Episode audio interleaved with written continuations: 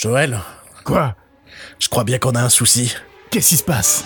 J'ai l'impression qu'on a franchi une faille spatio-temporelle. Les auditeurs n'ont jamais eu l'occasion d'entendre l'épisode numéro 63 d'Éteindre la lumière. Mais qu'est-ce que c'est? C'est une réalité alternative?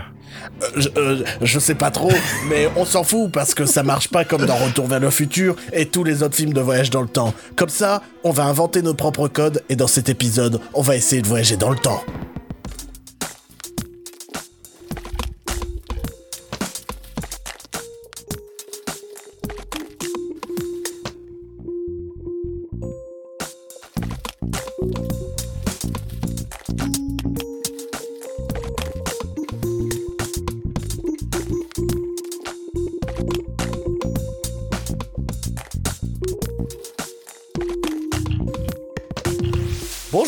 Tous et bienvenue dans ce 64e numéro d'État de la lumière. Je, je sais pas. Je, je vous avoue qu'on ne sait plus trop, nous non plus, où est-ce qu'on en est euh, dans le podcast et dans la vie non plus. Euh, donc on va partir quand même sur un numéro 64, étant donné que le numéro 63 a été enregistré. vous ne l'avez jamais entendu. Mais il existe. Euh, il existe. On va essayer un moment. Je sais qu'en coulisses, Joël est en train de, de, de bricoler une petite machine. Et on va essayer, d'ici la fin de l'émission, euh, de... Bruitage. on va essayer de, de, de voyager dans le temps pour essayer de récupérer quelques petits morceaux perdus de, de cet épisode maudit, on peut le dire. Maudit pour différentes raisons. Maudit parce que voilà, il n'est jamais sorti. Maudit aussi parce que euh, bah, c'était déjà un épisode sans Aurélie. Et, et cette semaine aussi, c'est un épisode sans Aurélie. Euh, Maudit aussi parce que je suis mort euh, pendant l'enregistrement. Alors oui, mais ça, on, on ne doit pas le dire, Joël. tu sais qu'on a signé une clause de confidentialité auprès du FBI. Euh, Aujourd'hui, ils n'ont pas compris comment euh, ça fonctionne, pourquoi tu es enfermé dans mon enregistreur, et ce qui te permet de toujours enregistrer ce podcast. Bruno, je suis Laï avec la voix de Joël. Mais malgré tous ces soucis, on a décidé que cet épisode existe quelque part et que bah, ce sera officiellement l'épisode 64, ce numéro. Et si les gens se plaignent, qu'ils aillent se faire foutre. Vous l'aurez compris, je ne suis pas seul pour animer ce podcast puisque ça fait déjà 5 minutes qu'il parle alors que je ne l'ai pas encore présenté. Euh, vraiment, il va falloir que je sévisse. hein. Il va falloir que, que je sois plus violent sur les coups de, sous les coups de Martinet ou de Martifouette euh, selon, euh, selon mes envies. Mais Bruno, puisque, comment tu peux faire ça? Je, je n'ai plus de forme physique. Ah d'accord, c'est le running gag de l'épisode, c'est les fantômes? Je sais pas, je pensais que j'étais une intelligence artificielle enfermée dans ton enregistreur. Parce que si tu veux, il y a eu plein de décès niveau célébrité, tu peux t'amuser niveau fantôme de célébrité dans cet épisode. Ce serait pas follement de bon goût, hein, mais si tu veux que le running gag soit les fantômes... euh, euh, putain, tu m'as fait encore oublier ce que je disais. Tu me présentais, salut c'est moi, c'est Joël. Salut les copains Voilà. Donc Joël, comme vous l'avez compris, si c'est votre premier épisode de ce podcast, le professionnel des imitations, le spécialiste, euh, le, le Laurent Gérard, le Didier Gustin d'éteindre la lumière. Salut c'est Team Seat Alors ça, c'est Gérald Dahan. Donc, euh, Le fais-moi une imitation, Didier, d'une une imitation d'imitation de Didier Gustin. Une imitation d'imitation d'Idier... Il imite qui Didier Gustin Le seul truc euh, que je connais de Cous- Didier Gustin, c'est Cusco? ouais, c'est exactement ça. Donc tu peux faire genre, euh, on m'a- on volé mon palais. Oh non, je suis à la main Waouh, eh, fr- non, tu sais que j'ai reconnu. Oh, on est déjà trop fatigué, mec. C'est le début. Les mecs, ça fait deux mois qu'ils ont pas sorti de podcast et ils arrivent avec un début d'émission. Et ils osent dire de la merde comme ça. C'est tellement professionnel que je te lance une transition pour parler de la première review. Mais Joël, Je puisque- suis le fantôme de Stephen King. Je viens vous hanter avec une de mes adaptations de films de merde. Mais il est pas décédé encore, Stephen King, Joël. Parce qu'en plus, tu sais que ça me rendrait un peu triste quand ça arrivera. Hein Je suis sûr qu'il continuerait à écrire des bouquins même après sa mort. ah mais c'est sûr. Mais mec, je suis convaincu qu'après la mort de Stephen King, il y aura encore dix nouveaux bouquins. Parce que de toute façon, il a déjà dit que certains de, de ses romans qui sortent à l'heure actuelle, euh, c'était déjà des quelques notes, des prises de notes qu'il avait pris à 20 ans de ça, tu vois. Donc, je serais pas surpris si on retrouve une dizaine de manuscrits de Stephen King euh, inachevés. Euh, donc, vous l'aurez compris, parce qu'on est en train de parler de Stephen King, on va bien, bien évidemment parler de Cimetière, une nouvelle adaptation de son roman euh, éponyme. qui s'appelait Cimetière, hein, qui ne s'appelait pas éponyme. Si vous pensiez que le titre était éponyme, c'est que vous n'avez pas de vocabulaire. Arrêtez d'écouter ce podcast, s'il vous plaît. Je suis très agressif aujourd'hui. Hein. J'ai- Je suis un peu ronchon. Je voilà, j'ai perdu l'habitude d'être. En fait, le fait de le fait d'animer un podcast, ça m'a rendu un peu plus poli avec les gens, un peu plus sympathique. Là, ça fait quelque temps qu'on n'en a pas fait. Je sens que je suis en train de redevenir un peu le, le Bruno du passé, tu vois, celui qui détestait tout. Alors que euh, dernièrement, j'étais devenu le Bruno de l'amour. J'aimais tout, c'est bien connu. Je...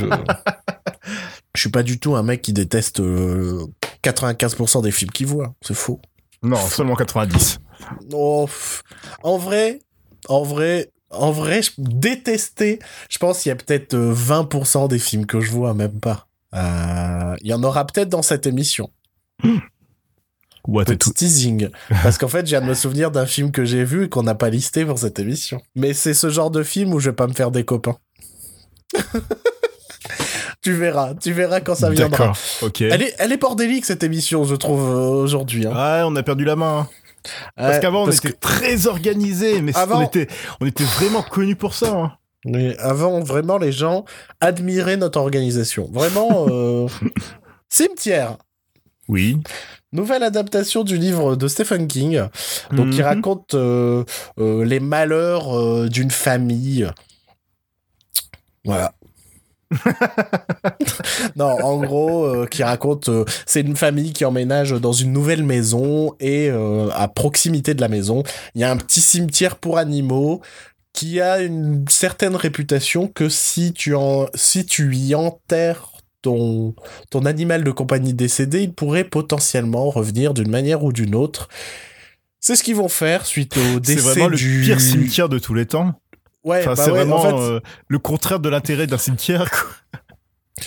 Mais en gros, euh, ils vont finir par euh, enterrer leur petit chat, hein, le chat de la famille euh, qui est Mm. décédé, et qui va revenir, sauf qu'il va revenir avec un comportement des plus étranges. Ouais, il commence plus- à avoir des, des, des, de des opinions sur Donald Trump, sur le l'alt-right, tout ça. C'est un peu malaisant, je trouve. Bah tu vois, limite si le film avait fait ça, ça aurait été mille fois plus intéressant. Puisque le, le chat adopte un comportement un peu agressif avec les gens. Oui, c'est un Je, chat. je, je vais pas en, raconter plus parce qu'en fait, je pense qu'on en connaît déjà mille fois trop sur Cimetière. C'est tellement un, un, un, un produit qui est ancré dans la culture populaire que je pense que beaucoup de gens connaissent l'histoire de Cimetière sans même avoir vu ou lu, euh, lu le livre. Euh, je sais pas si toi tu sais ce qui se passe par la suite ou pas. Dans, si, dans, si, dans pourtant, je Cimetière. l'ai jamais, je, je l'ai jamais vu, je l'ai jamais lu. Et je peux te dire que cette péripétie, elle intervient euh, 20 minutes avant la fin du film. L'intérêt du film, quoi, c'est à la fin.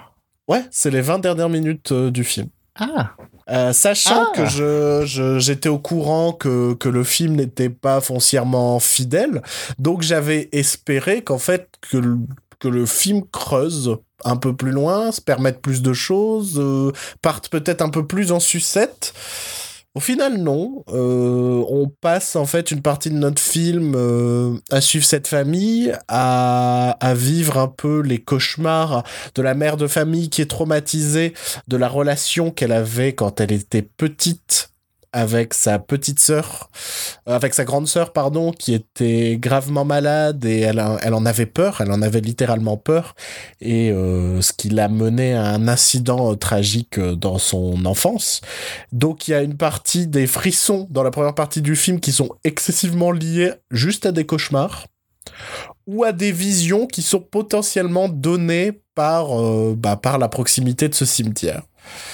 Euh, le reste du temps, sinon, c'est une famille qui se fait agresser par un chat. Nous sommes bien en 2019 et un film s'est dit que on va traiter le fait qu'un chat soit agressif avec une famille premier degré. C'est comment déjà le film là, euh, le nanar avec le chat euh, qui est possédé par un le clandestin ou le quelque chose comme ça. clandestin, Ouais, oui, ouais. avec euh, le même euh, le même effet enfin le même effet sonore pendant tout le film. Bah, imagine, c'est vraiment pas très loin de ça. C'est vraiment des plans où genre la petite fille elle a peur et tu vois euh, il y a le il y a le chat qui la regarde depuis le placard, tu vois. D'accord. C'est vraiment ça. Et après c'est juste des plans d'un chat qui fait comme ça et euh, qui euh, qui mord la famille ou qui les griffe, tu vois. Et c'est plat, c'est vide et, et vraiment quand, quand, quand je savais que le film était pas très fidèle, je m'étais vraiment dit qu'ils allaient oser plus de trucs. Je me suis dit ah le chat c'est juste le début. Après une nouvelle fois je veux pas spoiler la péripétie majeure mais je me suis dit allez ils vont tenter des trucs, ils vont tenter des trucs. Alors ils tentent deux trois choses. Euh, sincèrement j'aime bien les la dernière minute du film. Je trouve que c'est une bonne idée. Euh, je j'en dirai pas plus, mais la dernière minute du film, je l'ai trouvé assez cool. Mais euh, je me suis terriblement ennuyé. La mise en scène est d'une laideur. Euh, c'est un c'est un téléfilm, c'est un direct ou vidéo sorti il y a 15 ans quoi. C'est vraiment un Ah. film d'horreur. euh, de- C'est vraiment un film d'horreur de direct ou vidéo. C'est tout y est tellement plat que que j'y ai pris aucun plaisir. C'est pas de ces c'est pas de ces mauvaises adaptations de Stephen King qui en deviennent risibles, c'est euh, de ces mauvaises adaptations qui en deviennent soporifiques. Euh, complètement comme euh, comme ce qu'il y a eu dans bah, justement dans cette période faste euh, du direct euh, tout DVD au début des années 2000 où on avait des trucs genre la Cadillac de Dolan des trucs comme ça plein de petites adaptations de Stephen King qui étaient tellement médiocres que c'était ni risible ni intéressant, c'était juste plat et chiant. Et ben là, euh, c'est plat et chiant et pourtant c'est sorti internationalement avec beaucoup de marketing pour euh, ce qui est potentiellement un des films d'horreur les moins intéressants que j'ai vu en salle euh, depuis fort fort longtemps. Voilà la positivité euh, de cet homme. C'est produit par Lorenzo Di Bonaventura et ce mec-là est aussi le producteur des Transformers de Michael Bay. Tu, tu, sincèrement, tu sens le projet qui découle du succès de ça. Où ils se sont dit, ben, puisque ça a marché, ce qu'on va faire, c'est qu'on va euh, réadapter euh, tout ce qui avait été adapté un peu à l'arrache dans les années 80-90, basé sur Stephen King. Sauf que Cimetière, c'est pas non plus le plus grand roman de Stephen King. Enfin, c'est une prémisse assez simple qui fonctionne le temps d'un roman, je vais dire, mais qui d'un point de vue cinématographique, en tout ça, en tout cas en 2019, est insuffisante. En gros, pour moi, c'est presque un pilote de série, tu vois. C'est Oh. bah, ça t'introduit plein de trucs sur la fin du film. C'est pas suffisant en termes de 2019, en termes de construction de récit, en termes de tout ça. Euh, C'était vraiment euh, horrible. Je me suis ennuyé, mais vraiment, j'ai détesté ce film. Dis-moi, Joël, euh, est-ce que la machine avance bien pour qu'on tente de voyager dans le temps ou pas? Euh, non, non, pas tout de suite, faut que tu meubles là. Quitte à meubler, je peux parler d'un autre film que j'ai détesté. Mais ça fera certainement moins plaisir aux gens. Tu vas parler de quoi là? Je sais pas si j'ose en parler parce que faut que je parle du background que j'ai un peu avec euh, avec ce film parce que il y a des films comme ça qu'on a envie de voir mais qu'on a vraiment envie de voir parce que ce sont des films qui font le tour de festival, qui cartonnent, Ah oui, je sais de quoi tu vas euh, parler. Dont, dont tout le monde parle et qu'à chaque fois que les gens en parlent, ils disent sincèrement, c'est une tuerie. Faut absolument que tu le vois. Alors moi, bête que je suis, je me hype. Je me mets à désirer ce film plus que tout. Je me mets, je me mets à, à, à- à observer le moindre article qui pourrait nous signifier une date de sortie française. Puis on arrive enfin à la date fatidique de la sortie et ça sort pas près de chez moi et donc je me retrouve à le regarder illégalement. Euh, et le pire, c'est que ce film qui me faisait tant rêver, qui me faisait tant envie. Et, je connais, je connais personnellement des gens qui, pour qui ce film est un chef-d'œuvre et adorent ce film. Et ben moi, j'ai viscéralement détesté. oh là là, c'est beau. Et je dis bien viscéralement. Ah oui, donc c'est vraiment agressif là. J'en pouvais plus. Physiquement, j'en pouvais plus. Je, je, pleurais euh, toutes les larmes de mon corps en mode mais mais en fait j'arrive pas à comprendre que les gens trouvent ça brillant c'est à ce point là c'est pas de ces films où je me dis bah c'est très bien mais ça me parle pas ça m'intéresse pas mais je comprends qu'on puisse adorer non, là je trouve ça très très mauvais en fait. Je trouve ça, je trouve ça vraiment nul. J'aimerais bien discuter avec quelqu'un qui trouve ce film brillant. Euh, je crois qu'Aurélie l'a vu et a adoré et ça aurait pu être intéressant qu'elle soit là. Mhm. Parce que vraiment j'ai détesté, j'ai détesté. Et je pense qu'il est temps que je nomme ce film hein, puisque je ne l'ai toujours pas fait. Et ce film, c'est euh, ce film qui est sorti sous le titre Ne coupez pas en France et dont le, titre euh, international est euh, One Cut of the Dead. Ça va être très difficile de vous dire pourquoi j'ai détesté sans spoiler. Mais vraiment, vraiment. Parce qu'en fait, tout le sel qu'il y avait autour de ce film, tout ce qui se racontait en festival ou sur Internet, c'était que c'est surprenant, c'est inattendu, c'est du jamais c'est du jamais vu entre guillemets c'est euh, impossible de savoir ce qui va se passer. Et là-dessus je suis d'accord avec eux. Il y a vraiment une énorme surprise au milieu du film. Et, si vous souhaitez vraiment voir ce film, n'écoutez pas ce que j'ai à dire. Parce que j'ai pas envie de vous de vous niquer euh, la séance pour vous quoi. Mais sachez que je vais, je suis malheureusement d'une certaine manière obligé de spoiler euh, la raison pour laquelle j'ai détesté ce film. Que raconte One Cut of the Dead? Eh bien, en réalité, tu, tu, tu, veux le voir ou pas, Joe? Non, bah oui, toi, de toute façon, je t'ai déjà spoilé, en fait. Tu m'as déjà spoilé. Ah oui, c'est vrai. que raconte One Cut of the Dead? En fait, c'est un film qui raconte deux choses différentes.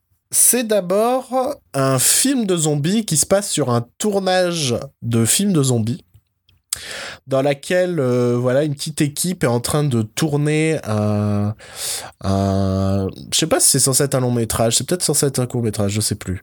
Mais une équipe est en train de tourner un, film de zombies, euh, sauf que l'actrice principale joue très mal, alors tout le monde s'embrouille. Euh, voilà, on met le tournage en pause quelques temps et il suffit que cette pause se déclenche, enfin soit mis en place pour que il se fasse attaquer par de vrais zombies. Le tout filmé en plan séquence. Donc un long plan séquence d'une quarantaine de minutes quand même. Voilà, c'est la première partie, on va dire, du film. Puisque à la fin de cette partie-là, quand on pense que le film est fini, sauf qu'en fait ça fait 45 minutes, mais c'était tellement éprouvant qu'on avait l'impression que ça durait 2h20.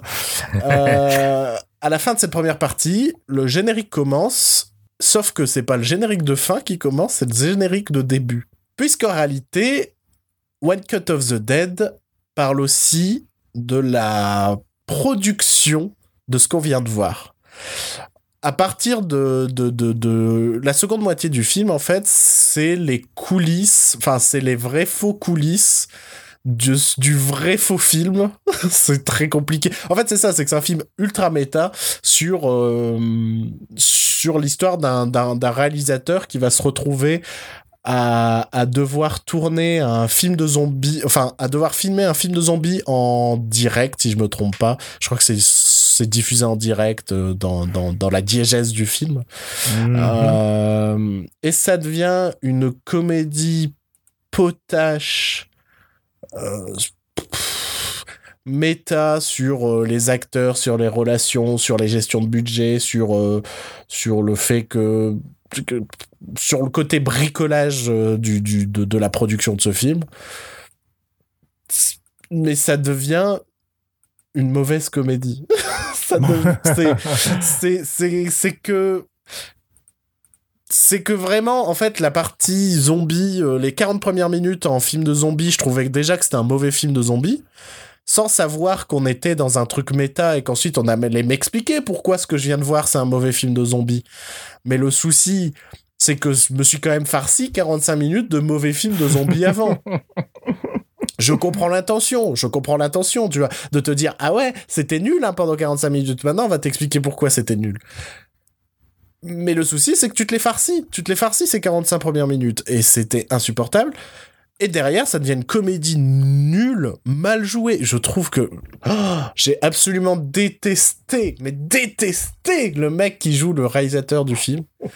Euh une, une sorte de, de, de, comme je t'ai dit j'avais l'impression de voir un, un, un Chris O'Dowd japonais tu vois. Ouais. euh, qui en faisait complètement des caisses. Il y a des, il y a des moments où il te fait des regards caméra en mode ah je suis un peu bête mais je suis tendre et ah, ah vous m'aimez bien mais je suis un peu bête quand même et, oh, c'était mauvais.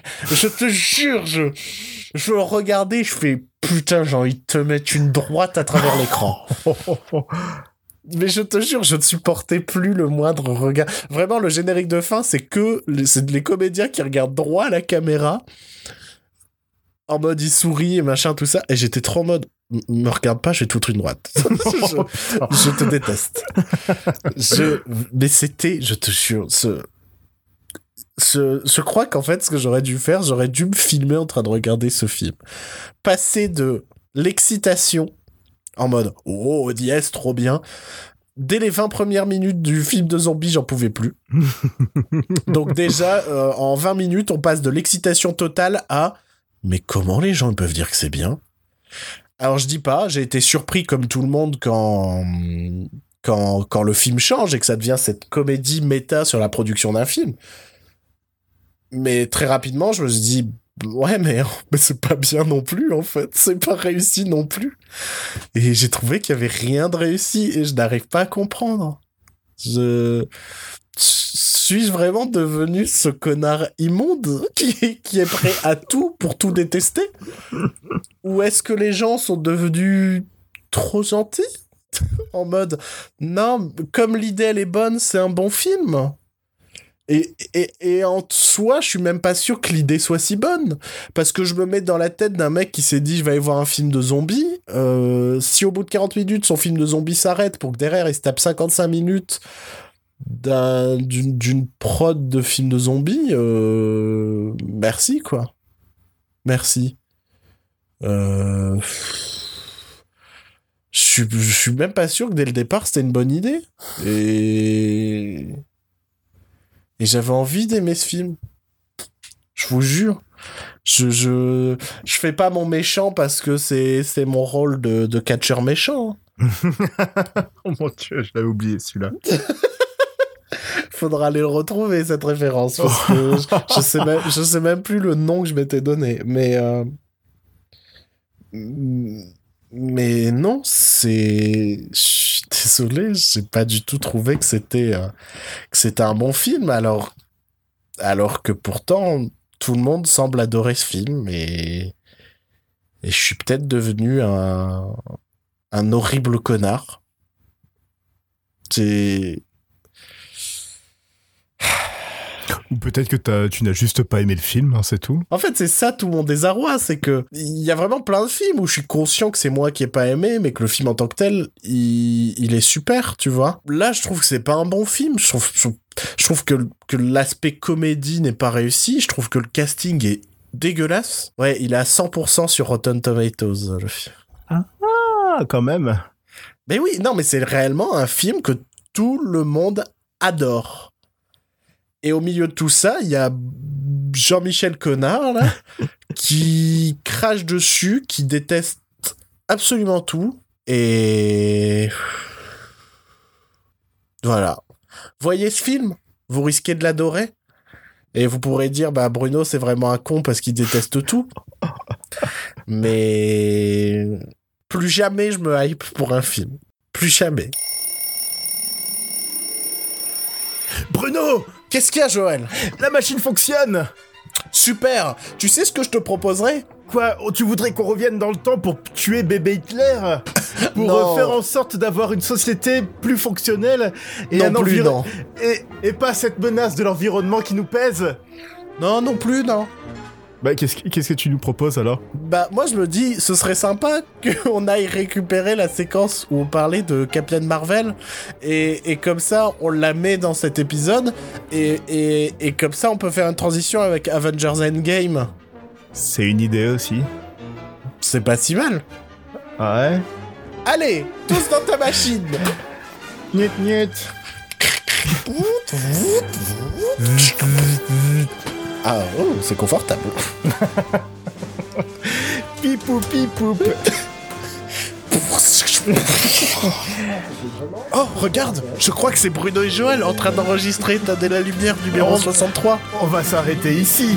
Ne f- Eh, soyons discrets Il ne faut pas qu'ils nous remarquent Écoutons donc ce qu'ils ont à dire.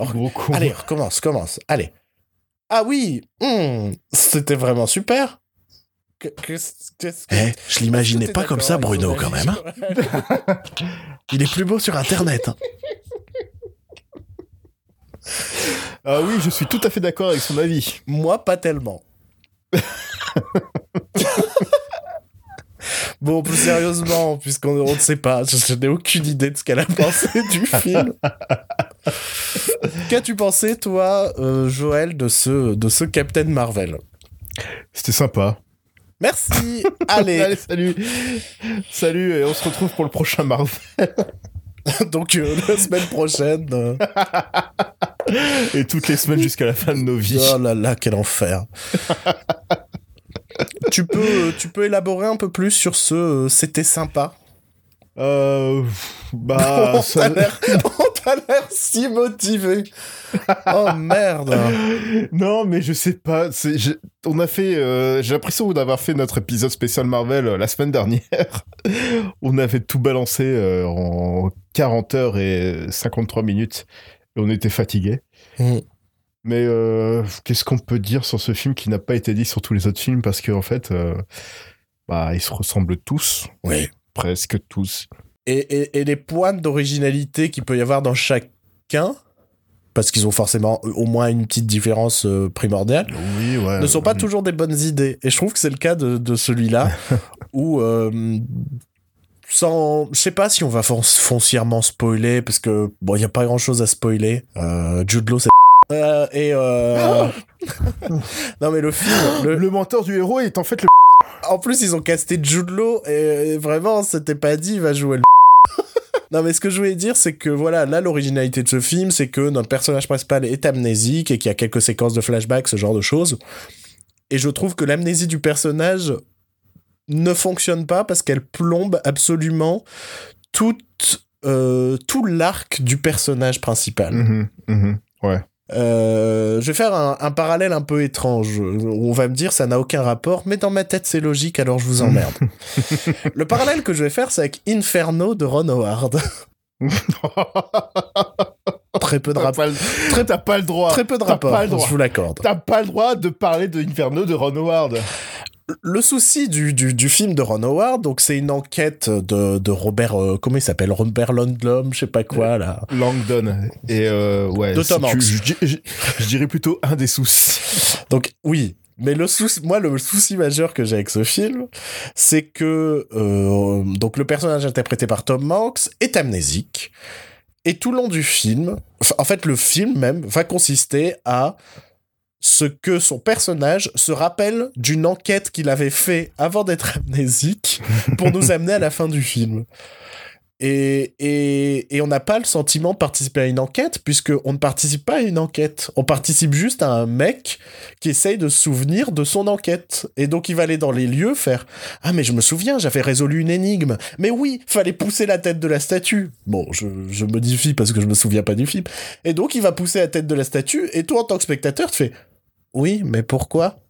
Waouh, quel frisson. pour- pourquoi il pousse la tête? Enfin, qu- qu'est-ce qui t'avait amené à ce raisonnement, en fait? Et, et ben là, dans Captain Marvel, il y a vraiment ce côté... euh, Tiens, j'ai des super pouvoirs, mais je sais plus comment. Et par flashback, en fait, euh, distillé à travers le film, euh, au fur et à mesure qu'elle va se souvenir de choses, ben on va comprendre comment elle a attrapé ses pouvoirs. Et certes, le résultat est le même, mais on n'a pas ce parcours de, du héros, enfin dans ce cas-là de Ouais. l'héroïne, et de ben je suis je suis euh, cette cette euh, jeune fille euh, qui qui qui bah, qui est traitée comme une fille dans un environnement de garçon et qui se bat pour pour bah, pour essayer de prouver qu'elle aussi elle peut être forte et elle aussi elle peut réussir jusqu'à l'adulte qui bah voilà est devenu pilote de chasse et et pareil, c'est toujours un environnement très masculin, mais veut prouver qu'elle est la meilleure à, tout bout de champ et genre, yes, vous allez voir, je vais vous botter des culs et un jour, je vais tous vous déglinguer les uns après les autres. Ben euh, et donc le, le, le, cas qui va lui donner son pouvoir, que je vais pas forcément spoiler, euh, et ben on n'a pas ce progrès là. On a ce truc de, bah j'ai des pouvoirs, ah tiens, je me souviens, quand j'étais dans ce bar, il y avait des mecs qui m'embrouillaient tout le temps, pendant que je faisais du karaoké avec ma copine, tu vois Ouais, non, mais le film aurait clairement gagné à être une, une origin story classique, en fait. C'est ça qui est con à dire, mais euh, on en a eu à l'appel des origin story, mais là... Euh, ouais, non, ça... ça... fait qu'on se sent pas impliqué dans le parcours du personnage. Ça. Et quand elle se... Euh, enfin, elle déploie tous ses, tous ses pouvoirs à la fin, comme tous les super-héros dans tous les films. Euh, T'as pas l'impression que c'est mérité en fait. Non, parce qu'on n'a pas fait le chemin. Ouais, voilà, c'est. Euh, elle a ses pouvoirs depuis le début du film. En fait, il y a pas grand-chose qui change, quoi. Euh, elle sait, euh, elle connaît son passé, mais on apprend son passé en même temps qu'elle, et du coup, bah, ouais, on n'a pas le temps de s'attacher à elle. Mm. Enfin, on, on, peut s'attacher à elle parce que son personnage est très cool, mais on n'a pas eu son parcours, son parcours du combattant, quoi. Et, et, enfin, en gros, ce, qui serait simple comme exemple, c'est imaginer un film que vous aimez bien et imaginer que votre personnage il se réveille au milieu du film et que juste par flashback, on va vous expliquer euh, ce qui lui arrivait avant. Euh, je sais pas, tu prends le tu prends le magicien d'Oz, on prend un truc lambda que tout le monde connaît. Et tu t'imagines, Dorothy, elle se réveille sur le chemin en, en briques jaunes, accompagnée d'un, d'un lion, de, de, d'un épouvantail et d'un, et d'un homme, euh, le Tin Man, je sais plus comment on le traduit en français, de l'homme en fer blanc, je crois. Et elle se réveille avec eux, elle fait, mais qu'est-ce que je fais là? Et là, on va assister par flashback ou parce que les persos lui racontent à pourquoi elle arrive à ce point-là. Et ça en perd toute sa valeur, en fait. Ça en perd tout, tout l'impact et tout le chemin. En plus, dans le Magicien d'Oz, c'est littéralement un chemin que fait le personnage. Là, tu as décrit le nouveau reboot du Magicien d'Oz. Attends, il y avait pas un reboot en série par Tarsem Singh, un truc comme ça? C'était magicien. Oh putain, oui, c'était le magicien. En mode méga badass et tout. Ça s'appelait pas Emerald City, un truc comme ça? J'ai aucun souvenir, mais, mais c'est sorti ce truc? C'était le magicien d'Oz en mode badass. c'était genre le magicien d'Oz mixé avec Game of Thrones. Tarsem Singh, putain, ça fait tellement longtemps que j'ai pas vu sa gueule. Ah, c'est l'instant Google, ça faisait longtemps qu'il n'y avait pas eu d'instant Google. Tu te souviens quand on a vu la même année Blanche-Neige et les Immortels? Ah, Une grande année, une grande année cinéma. Hein. et qu'on s'est dit qu'on détestait ce mec. Sur la base de deux films, quoi. Deux films qui sont sortis la même année. Ouais, mais il en a fait quoi? Il en a peut-être fait cinq de films, non? Ah, il a fait euh, The Fall que tout le monde a kiffé. Donc, euh, déjà, on a vu deux films qu'on a absolument détestés d'un réalisateur qui en a peut-être fait cinq. Euh, bon. Il a fait Selfless avec Ryan Reynolds. Bref, ouais, ça s'appelait Emerald City. C'est sorti en 2017. Il y a eu qu'une saison, 10 épisodes, et bah voilà. C'est vraiment une grosse parenthèse parce qu'on était en train de parler de Captain Marvel, on se retrouve à regarder la filmographie de Tarsem Singh. et un souci quand même. Enfin voilà, tout ça pour dire que moi j'ai ce souci avec l'amnésie du personnage, je fais qu'elle bah, qu'elle casse un procédé classique mais qui aurait été intéressant avec ce personnage qui est pas forcément connu de tout le monde quoi. Euh, on fait ça avec Spider-Man, on s'en fout un peu parce que Spider-Man, on le connaît. On en a eu mhm. plein d'origin story. Moi, je, suis pas le mec le plus comics au monde. Captain Marvel, je, connaissais son existence et c'est à peu près tout. Et, c'est pour ça que j'aurais bien aimé avoir ce parcours initiatique de, cette jeune fille qui se bat pour devenir cette grande héroïne, tu vois. Spider-Man Homecoming, euh, le film commençait, il était déjà Spider-Man. On connaissait, euh, enfin, on n'avait pas besoin de savoir plus sur son passé, quoi. Mhm. On n'a pas besoin, c'est pas nécessaire quand, quand le personnage est tellement ancré dans la culture euh, générale. Euh, tu, fais un énième reboot euh, de Superman dans deux ans, je te jure que je pète un câble s'ils nous refont, s'ils nous refont les scènes à la ferme et tout ça. Hein. Moi, j'attends ça. Ou alors un autre reboot de Batman où tu revois encore une fois les perles tomber, les coups de feu et. le souci, c'est que ça, c'est plus probable. Parce que Ah, je sais pas. Attends, tu connais beaucoup d'œuvres Batman qui n'ont pas fait cette scène? Voilà. voilà, Joël. Ah, peut-être le Batman de 66. Oui, d'accord. Allez, Mais à qui la, vu à la Qui rigueur. vu? Bon, revenons sur Captain Marvel. Oui. Bah voilà, ce que j'ai cité pour moi, c'est le gros problème majeur. Euh, pff, sinon, euh, moi j'ai toujours ce souci que comme c'est pas des réalisateurs et des réalisatrices qui viennent du cinéma d'action, les scènes d'action sont assez fades. Euh, alors là, ils ont essayé de nous donner de la saveur en nous mettant de la musique pop en mode ça a marché pour les Gardiens de la Galaxie.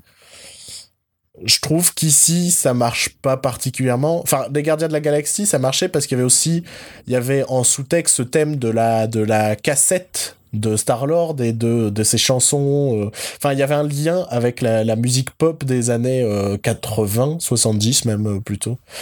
Euh, Ouais. Là, c'est juste mettre de la musique des années 90 pour mettre de la musique des années 90 pour rythmer des scènes d'action qui au montage devaient s'avérer sans intérêt complet en fait.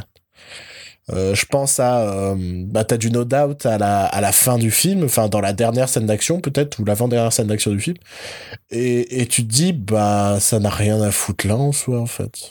Enfin c'est et, et- et ce qui est étrange en fait c'est je, je crois que de plus en plus je fais attention à ça à cause d'un connard qui s'appelle Edgar Wright. qui est un mec qui a un amour pour la musique pop dans les films et qui réfléchit ses choix de chansons pour ses scènes. Et il a d'autant plus prouvé avec Baby Driver mais c'est un truc qui existait déjà dans, dans toutes ses autres créations avant ça. Et, et c'est important en fait. C'est important de réfléchir euh, la disposition de sa musique de réfléchir pourquoi tu mets ce morceau là à ce moment là là juste foutre du no doubt pour mettre du no doubt ouais d'accord super Du coup, ce que tu dis par rapport aux scènes d'action, ça m'a fait penser à, à une réalisatrice qui était en pourparlers, enfin en négociation pour euh, réaliser Black Widow, donc euh, le film avec Scarlett Johansson. Euh, C'était Lucretia Martel. Je ne sais pas si tu la connais. Non, le nom me dit rien du tout. Alors, elle a réalisé euh, Zama, la femme sans tête, la sainte fille et la Ciénaga. La Ciénaga, pardon. Je te confirme que ça me dit toujours rien. ok, donc c'est une. euh, Elle est d'Argent- elle est d'Argentine. Elle devait du coup réali- ouais, donc réaliser euh, Black Widow. Et elle est partie. euh, Enfin, elle a quitté ses négociations parce que, en ce qui concerne les scènes d'action, on lui a dit de pas s'inquiéter parce qu'ils s'occupaient euh, eux-mêmes des scènes d'action. Ce D'accord. qui, euh, ce qui en fait euh, l'a complètement euh, poussé vers la sortie parce que c'était pas du tout ce qu'elle voulait faire. Quoi. Elle voulait vraiment, euh, elle aurait aimé faire la- les scènes d'action elle-même. Quoi. D'accord. Donc voilà, c'est pour ça que toutes les scènes d'action se ressemblent toutes dans les films Marvel, c'est parce que c'est les mêmes gars qui font ça. Et à mon avis, c'est c'est juste des les gars les les gars des effets spéciaux quoi. Oui, bah oui, parce que de toute façon, les films Marvel sont les scènes d'action. euh, je suis pas sûr qu'il y ait beaucoup de, qu'il y ait autre chose que des effets, des images de synthèse. Mais euh, d'accord, super. Ok. Voilà. Ça montre vraiment à quel point c'est une, uniforma... une uniformisation du truc, quoi. Putain, c'est fou. Est-ce que t'as autre chose à dire sur, euh, sur Captain Marvel? Euh, J'aime bien le côté buddy movie entre elle et euh, c'est euh, Nick Fury. Bah, c'est presque une des grosses différences qu'on peut trouver par rapport aux autres Marvel. Tu vois, euh, il y a l'amnésie et il y a peut-être cette ambiance buddy movie qu'on n'a pas forcément dans dans dans d'autres. En tout cas, de, de mémoire, quoi. Iron Man 3. Oh, Tu, tu, tu cherches à me contredire tout le temps, Joël, c'est ça ouais, j'aime bien. Attends, ça fait quoi? Ça fait trois ans que j'ai pas fait le podcast, moi. ça me manque. Ah, j'ai pensé à un truc que j'ai pas aimé dans le film. Oui. En fait, c'est un truc, c'est très particulier parce que, euh, voilà, là, le- je dirais que les 25 premières minutes du film, je dis, bon, c'est sympathique, euh, Mhm. euh, c'est classique, le, le, le, le mélange humour-action marche plutôt bien, je trouve qu'elle, elle est pas mal. Un petit côté, j'ai l'impression que par moment, ils l'ont un peu écrit en mode Robert Downey Jr. au féminin, tu vois, en mode, en mode, elle est un peu impétueuse, elle, elle répond, elle répond quand on, quand on la fait chier et tout. Et arrive un moment où je trouve la comédie devenue de plus en plus euh, n'avait plus sa place et pourtant elle en faisait des caisses. Et, et, et c'est ce que je t'ai dit, je fais, il y a vraiment eu des séquences où, euh, en gros, il y a de plus en plus d'extraterrestres qui se mêlent aux humains, on va dire, dans, dans mhm. l'univers Marvel. Et jusqu'ici, c'était un peu traité en mode, bah, les extraterrestres, c'est un peu le danger, c'est un peu la menace, ça fait peur. Et là, on a un peu, peut-être pour la première fois, cette confrontation humain-extraterrestre, mais en mode, euh, tiens, vous êtes différents, c'est marrant, c'est rigolo, on va faire des gags là-dessus. Et, et, et ça a donné un côté Galaxy Quest à certaines séquences. Alors Galaxy Quest, qui est un film qu'on aime bien parce que c'est marrant, mais parce que c'est une comédie justement euh, sur des humains qui rencontrent des extraterrestres pour la première fois, quoi. Et, et, et, et, là, bah, il y, a des, y a des vraies vannes là-dessus, il y a vraiment des éléments. Il y a notamment un, bah, un, extraterrestre qui peut changer de forme, donc forcément on lui demande euh, s'il peut devenir une, une, plante carnivore, s'il peut devenir plein de trucs différents. Oui, d'accord, mais, mais enfin, et il y a trois, il y a trois personnages qui disent en unisson dans ton cul aussi à la question où est-ce que je dois me carrer ça? Putain, j'avais oublié ça. Et c'était très bizarre. C'était très bizarre. Même pour euh, une scène drôle, je trouvais ça bizarre. T'as, la scène de l'autopsie d'un corps d'alien où t'as Robert Downey Jr. Euh, Robert Downey Jr. Qu'est-ce que je raconte? Samuel L. Jackson euh, qui regarde euh, le pénis de l'alien en mode ah d'accord.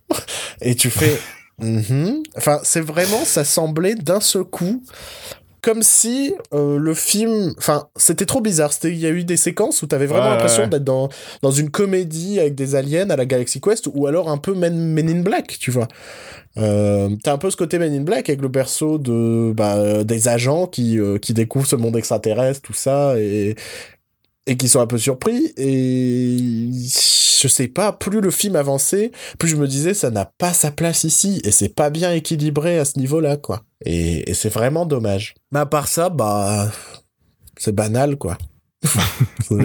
C'est un film Marvel comme il y en a 15 c'est pas il fait pas partie des pires mais il fait pas partie des meilleurs. Il est euh, il est sympa euh, je trouve euh, juste euh, que la justification de l'absence de Captain Marvel dans, dans les autres films Avengers, on va dire, est pas terrible, puisque vous n'êtes pas sans savoir que ce Captain Marvel se passe avant, officiellement avant tous les autres films Marvel. Sauf Captain America.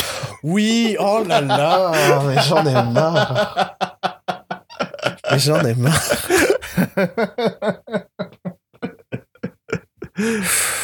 Bon, tout ça pour dire hein, que euh, le côté, bah, elle part explorer l'univers et part faire d'autres trucs, mais on lui donne un bip, on donne un beeper à Samuel Lee Jackson si jamais il a besoin d'un coup de main.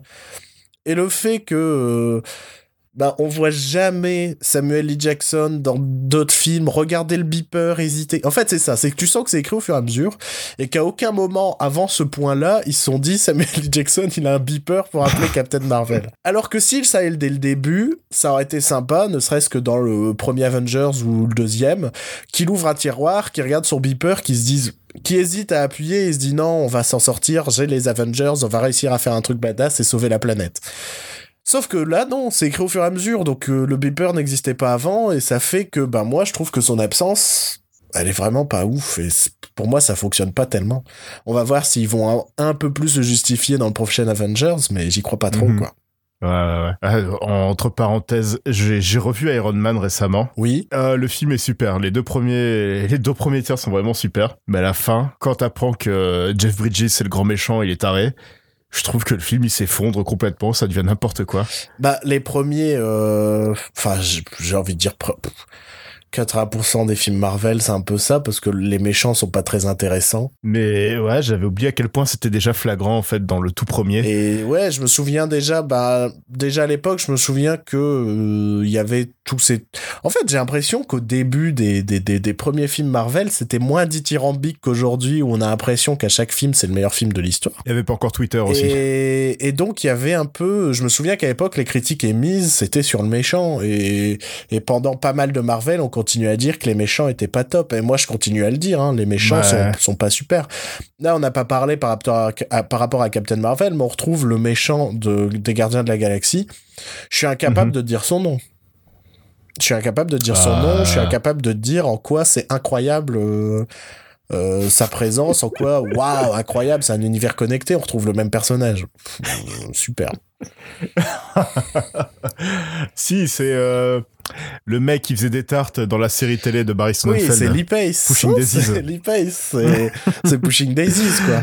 Ouais, ouais, ouais. Mais, mais je suis incapable de dire le nom de son perso. C'est pas le pourfendeur ou un truc comme ça Non, c'est le euh, l'accuseur, l'accusateur. Oh là là. Ronan. Ronan, Ronan. Ronan, l'accusateur. Ah. Incroyable. Rien à rajouter? Aurélie, t'as quelque chose à rajouter? Non. Mais non, je voulais qu'elle enregistre un truc où elle fait non, non. Vite, c'est bon, Alors, on a récupéré tout ce qu'on voulait. Et en plus, Non, non. eh, regarde ce que j'ai pris. Je, je, je sais pas comment ça marche, mais c'est pas grave, parce que c'est des règles de la magie. Mais c'est pas grave. Regarde, j'ai pris des séquences supplémentaires qu'on pourra peut-être donner en bonus aux auditeurs de ce podcast. Ah oui, on va peut-être les donner demain ou après-demain ou un autre jour. Où, on sait, où ça se trouve, l'épisode 64 ne sortira jamais non plus. Mais Et cette séquence sera mise dans l'épisode 65. tout- Allez, vite, partons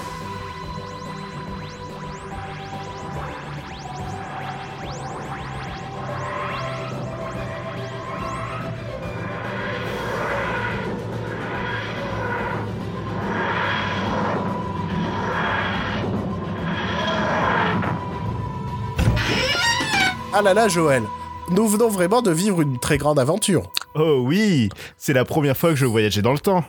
Ah, moi non. Je fais ça tous les week-ends avec mon papy. Alors pourquoi j'ai construit une machine à voyager dans le temps si toi tu le fais tout le temps, gros con? C'est parce qu'il voulait pas la prêter en fait, parce qu'en fait, euh, il avait peur qu'on la casse et euh, enfin j'ai essayé de négocier, hein, mais bon, euh, pas ouf quoi. D'accord. Et donc Joël, maintenant que les gens savent ce qu'on a pensé de Captain Marvel, est-ce qu'il serait pas temps que l'on parle de Avengers Endgame? Ah, je sais pas, je pensais qu'on allait parler de Hellboy du coup. Ah, On peut parler de Hellboy, allez. Bah, apparemment c'est de la merde. On l'a pas vu. Et on, Non. on aurait, eh, tu sais ce qu'on aurait dû faire? On aurait dû aller dans le futur, écouter notre épisode sur Hellboy. Dans ce cas-là, faudrait peut-être aller genre en 2023 du coup? Pourquoi 2023 Bah ce sera peut-être à ce moment-là que l'épisode sera sorti. Bon, plus sérieusement, bon bon Joël, il est temps Oui, que l'on parle d'Avengers Endgame. Euh, La conclusion d'une saga de 11 ans et de 22 films, Mais qui est pas non plus complètement une conclusion, mais c'est quand même une conclusion. c'est la conclusion de la saga de l'infini, de l'infini. Mais conclusion, euh, Pas vraiment parce que Spider-Man Far From Home est un peu un épilogue aussi de cette saga. Donc euh, finalement on l'a appris euh, comme euh, fin de la phase 3 de la saga. mais c'est pas grave, c'est la conclusion du MCU, tel qu'on le connaît. On peut spoiler Avengers Infinity War, on est même un petit peu obligé de spoiler Avengers Infinity War. Donc si vous ne l'avez pas vu, en même temps, c'est que vous en avez rien à foutre, donc on peut ça. spoiler Oui, ouvertement. ouais. Je pense que si vous avez voulu voir Avengers Infinity War, vous l'aurez vu. Donc, suite au claquement de doigts de Thanos qui a fait disparaître la moitié de la population de l'univers, bah, les Avengers, c'est la merdasse. Bah c'est un peu la déprime. hein. c'est complètement la merdasse. C'est un petit peu euh, The Leftovers version euh, Marvel. là. Euh, puisque. euh, Allez c'est parti. Bruno va nous parler de Leftovers. puisque. Non, mais non, même pas. Alors, même pas. Je je te jure que non. Je- Alors, The Leftovers, qu'est-ce que ça raconte? Non, non, non, non, mais en gros, c'est parce que le film se déroule 5 ans. Je parle dans sa grande partie. hein, se déroule 5 ans après les faits, 5 ans après que, aux surprises, ils ont tué Thanos. Avant de commencer tout ça, on va quand même dire que je pense que cette critique sera entièrement spoiler, hein, parce que de toute manière, euh, Bah, c'est impossible de ne pas spoiler, quoi. c'est impossible de pas spoiler. Et le fait de dire notre avis, juste euh, ouais c'était bien ou c'était nul, c'est un spoiler. Ouais. Donc, euh, spoiler, euh, spoiler. Euh, en grand, en gros, en gras, souligné. Et si vous râlez, bah allez vous faire foutre. Donc, comme je disais, nos, Oui. nos héros tuent Thanos dans les premières minutes du film. Oui, en fait, euh, c'est vraiment la, la suite directe de d'Infinity War. Juste après Infinity War, ils embarquent dans un vaisseau spatial pour aller tuer Thanos. Ils tuent Thanos. Et là, on saute dans le temps euh, cinq ans plus tard. Ouais. Et c'est la merde. Bah oui, en fait, euh, tuer Thanos, ça servait à rien. Le monde est en profonde dépression. Euh, ça n'a pas fait revenir les gens qu'on aimait et et la première heure du film, ce qui c'est un peu l'heure qui a déçu beaucoup de gens parce que j'ai lu que pas mal de gens s'ennuyaient dans cette première heure. C'est ce que j'ai c'est ce que j'ai absolument préféré du film. Ce qui est bien dans cette première heure, c'est les moments entre les personnages, ces petits moments un petit, un petit peu intimistes, entre guillemets, hein, parce que ça reste quand même un, blockbuster, la Marvel. Euh, c'est un des points positifs du MCU en général, c'est vraiment c'est la relation entre les personnages, et plus que les scènes d'action et, les, euh, et les grands finales euh, où il y a un laser bleu qui va vers le ciel et tout explose. Et là, le fait que je trouve que c'est la première fois que Marvel traite aussi bien l'après Mhm. Euh, après une grosse attaque comme ça, euh, alors bon, pour les hommes, c'est à l'échelle mondiale, donc je vais dire à l'échelle mondiale. Euh, C'était la première fois que je trouve que Marvel réussissait aussi bien ce, cet aspect-là, et c'est pour ça que j'ai vraiment adoré cette première heure. C'était sombre, mais sombre sans trop en faire. salut d'ici. Les relations entre les persos marchaient super bien. C'est aussi la première fois qu'ils savent faire des trucs avec Ant-Man. c'est c'est la première fois qu'Ant-Man a une importance dans, dans les Avengers, enfin dans le Marvel Cinematic Universe, je vais dire. Et les voir se réunir ensemble pour essayer de trouver une solution. Et cette solution, c'est le voyage dans le temps. C'était un truc que tout le monde savait à peu près déjà. C'était un secret de Polichinelle en fait. tout le monde le savait, mais c'était pas c'était pas teasé quoi que ce soit, mais tout le monde le savait. Faut pas spoiler, mais il y a quand même euh, une pierre qui voyage dans le temps. On s'est dit, bon, ils vont voyager dans le temps. Sauf qu'au final, c'est qu'ils n'utilisent pas cette pierre. C'est assez surprenant. Ouais, ça semblait pourtant euh, parfaitement logique, mais non. Par exemple, enfin, on va pas se... Je me suis vraiment dit, ben, ceux qui récupèrent la pierre du voyage dans le temps, ils, peuvent peut-être s'en servir pour faire d'autres trucs, tu vois Mhm. Euh, Notamment sauver un personnage qui meurt au moment où il récupère les pierres. Mais admettons, admettons. Tout ça pour dire que oui, au final, ils vont, ils vont voyager dans le temps, le tout grâce à une technologie euh, développée euh, par Tony Stark, bien évidemment. Euh, avec la base de la technologie de Hank Pym. Oui, mais c'est quand même Tony Stark. Mais Tony Stark n'aurait jamais trouvé ça s'il n'avait pas eu la technologie d'Hank Pym à la base. Oui. mais c'est quand même Tony Stark. Tony Stark qui s'était complètement rangé euh, de, de son personnage d'Iron Man, qui est devenu euh, bon père de famille euh, à la campagne. Pepper a survécu à la- au snap.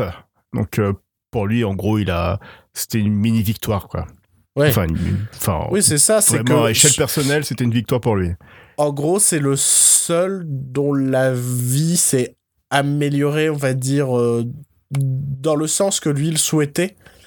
euh, depuis le, le claquement de doigts. Et c'est Ouais. pour ça que c'est celui qui s'était rangé, c'était celui qui, euh, qui ne. pour qui il fallait aller de l'avant et, et qui cherchait pas, et qui de toute façon ne cherchait pas une technologie afin de, sauver le monde derrière.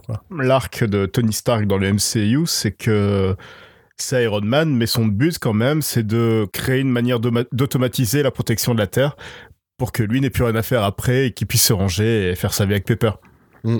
Et à chaque fois, il était obligé de revenir, euh, de redevenir Iron Man. euh. Sauf que cette fois, il n'y a plus personne à sauver vu que tout, le- tout le- la moitié de, de, de la vie dans l'univers a été décimée. Et c'est pour ça qu'il voyage dans le temps avec pour objectif de récupérer les pierres avant, euh, bah, avant l'incident de Thanos, ce qui leur permet de retourner dans certains des films, on va dire, Mhm. Euh, de, du MCU. Je, c'est un des aspects sur lequel je me dis, eux, ils auraient pu aller plus loin. Comme il y a des trucs qui se passent pas toujours bien, je m'étais dit, oh, ils peuvent peut-être se taper plus un délire sur Voyage dans le temps. Après, ils ont justifié ça par le fait que euh, euh, ils n'ont que très peu de, je sais pas comment ça s'appelle, ce truc de, de Euh, PIM justement. les, les particules PIM. Voilà, de particules PIM, donc ils peuvent pas se permettre de voyager dans le temps comme ils le voudraient. Mais euh, Parce que la seule personne qui peut produire des particules PIM, c'est Hank Pym et euh, il est mort. mais tu vois, l'aspect voyage dans le temps, s'il est sympathique, il est un peu redondant. Mhm. Et euh, ben, je trouvais que c'était plus intéressant quand il repartait dans des films qu'on a vécu que par exemple euh, la partie avec Tony Stark euh, qui repart dans les années 70.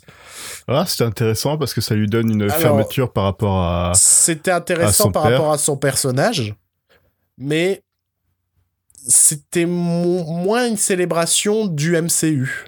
Ouais, mais c'était plus une que ouais, c'était plus une la fin de l'histoire de Tony Stark.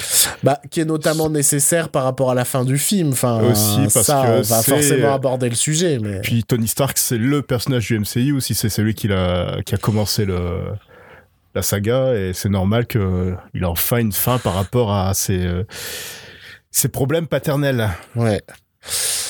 Euh, cette deuxième partie est divertissante, mais euh, vraiment, moi, il n'y a rien que j'ai plus aimé que la première heure du film, ce qui peut surprendre les gens, mais parce que vraiment, quand je lis sur Internet, tout le monde dit, bah, au début, on se fait chier, après, ça devient un peu plus intéressant. Moi, j'ai vraiment adoré la première heure du film, quoi. Vraiment adoré. Euh, cette partie, c'est un peu plus euh, les héros qui se séparent, qui partent à l'aventure chacun de, leur, côté.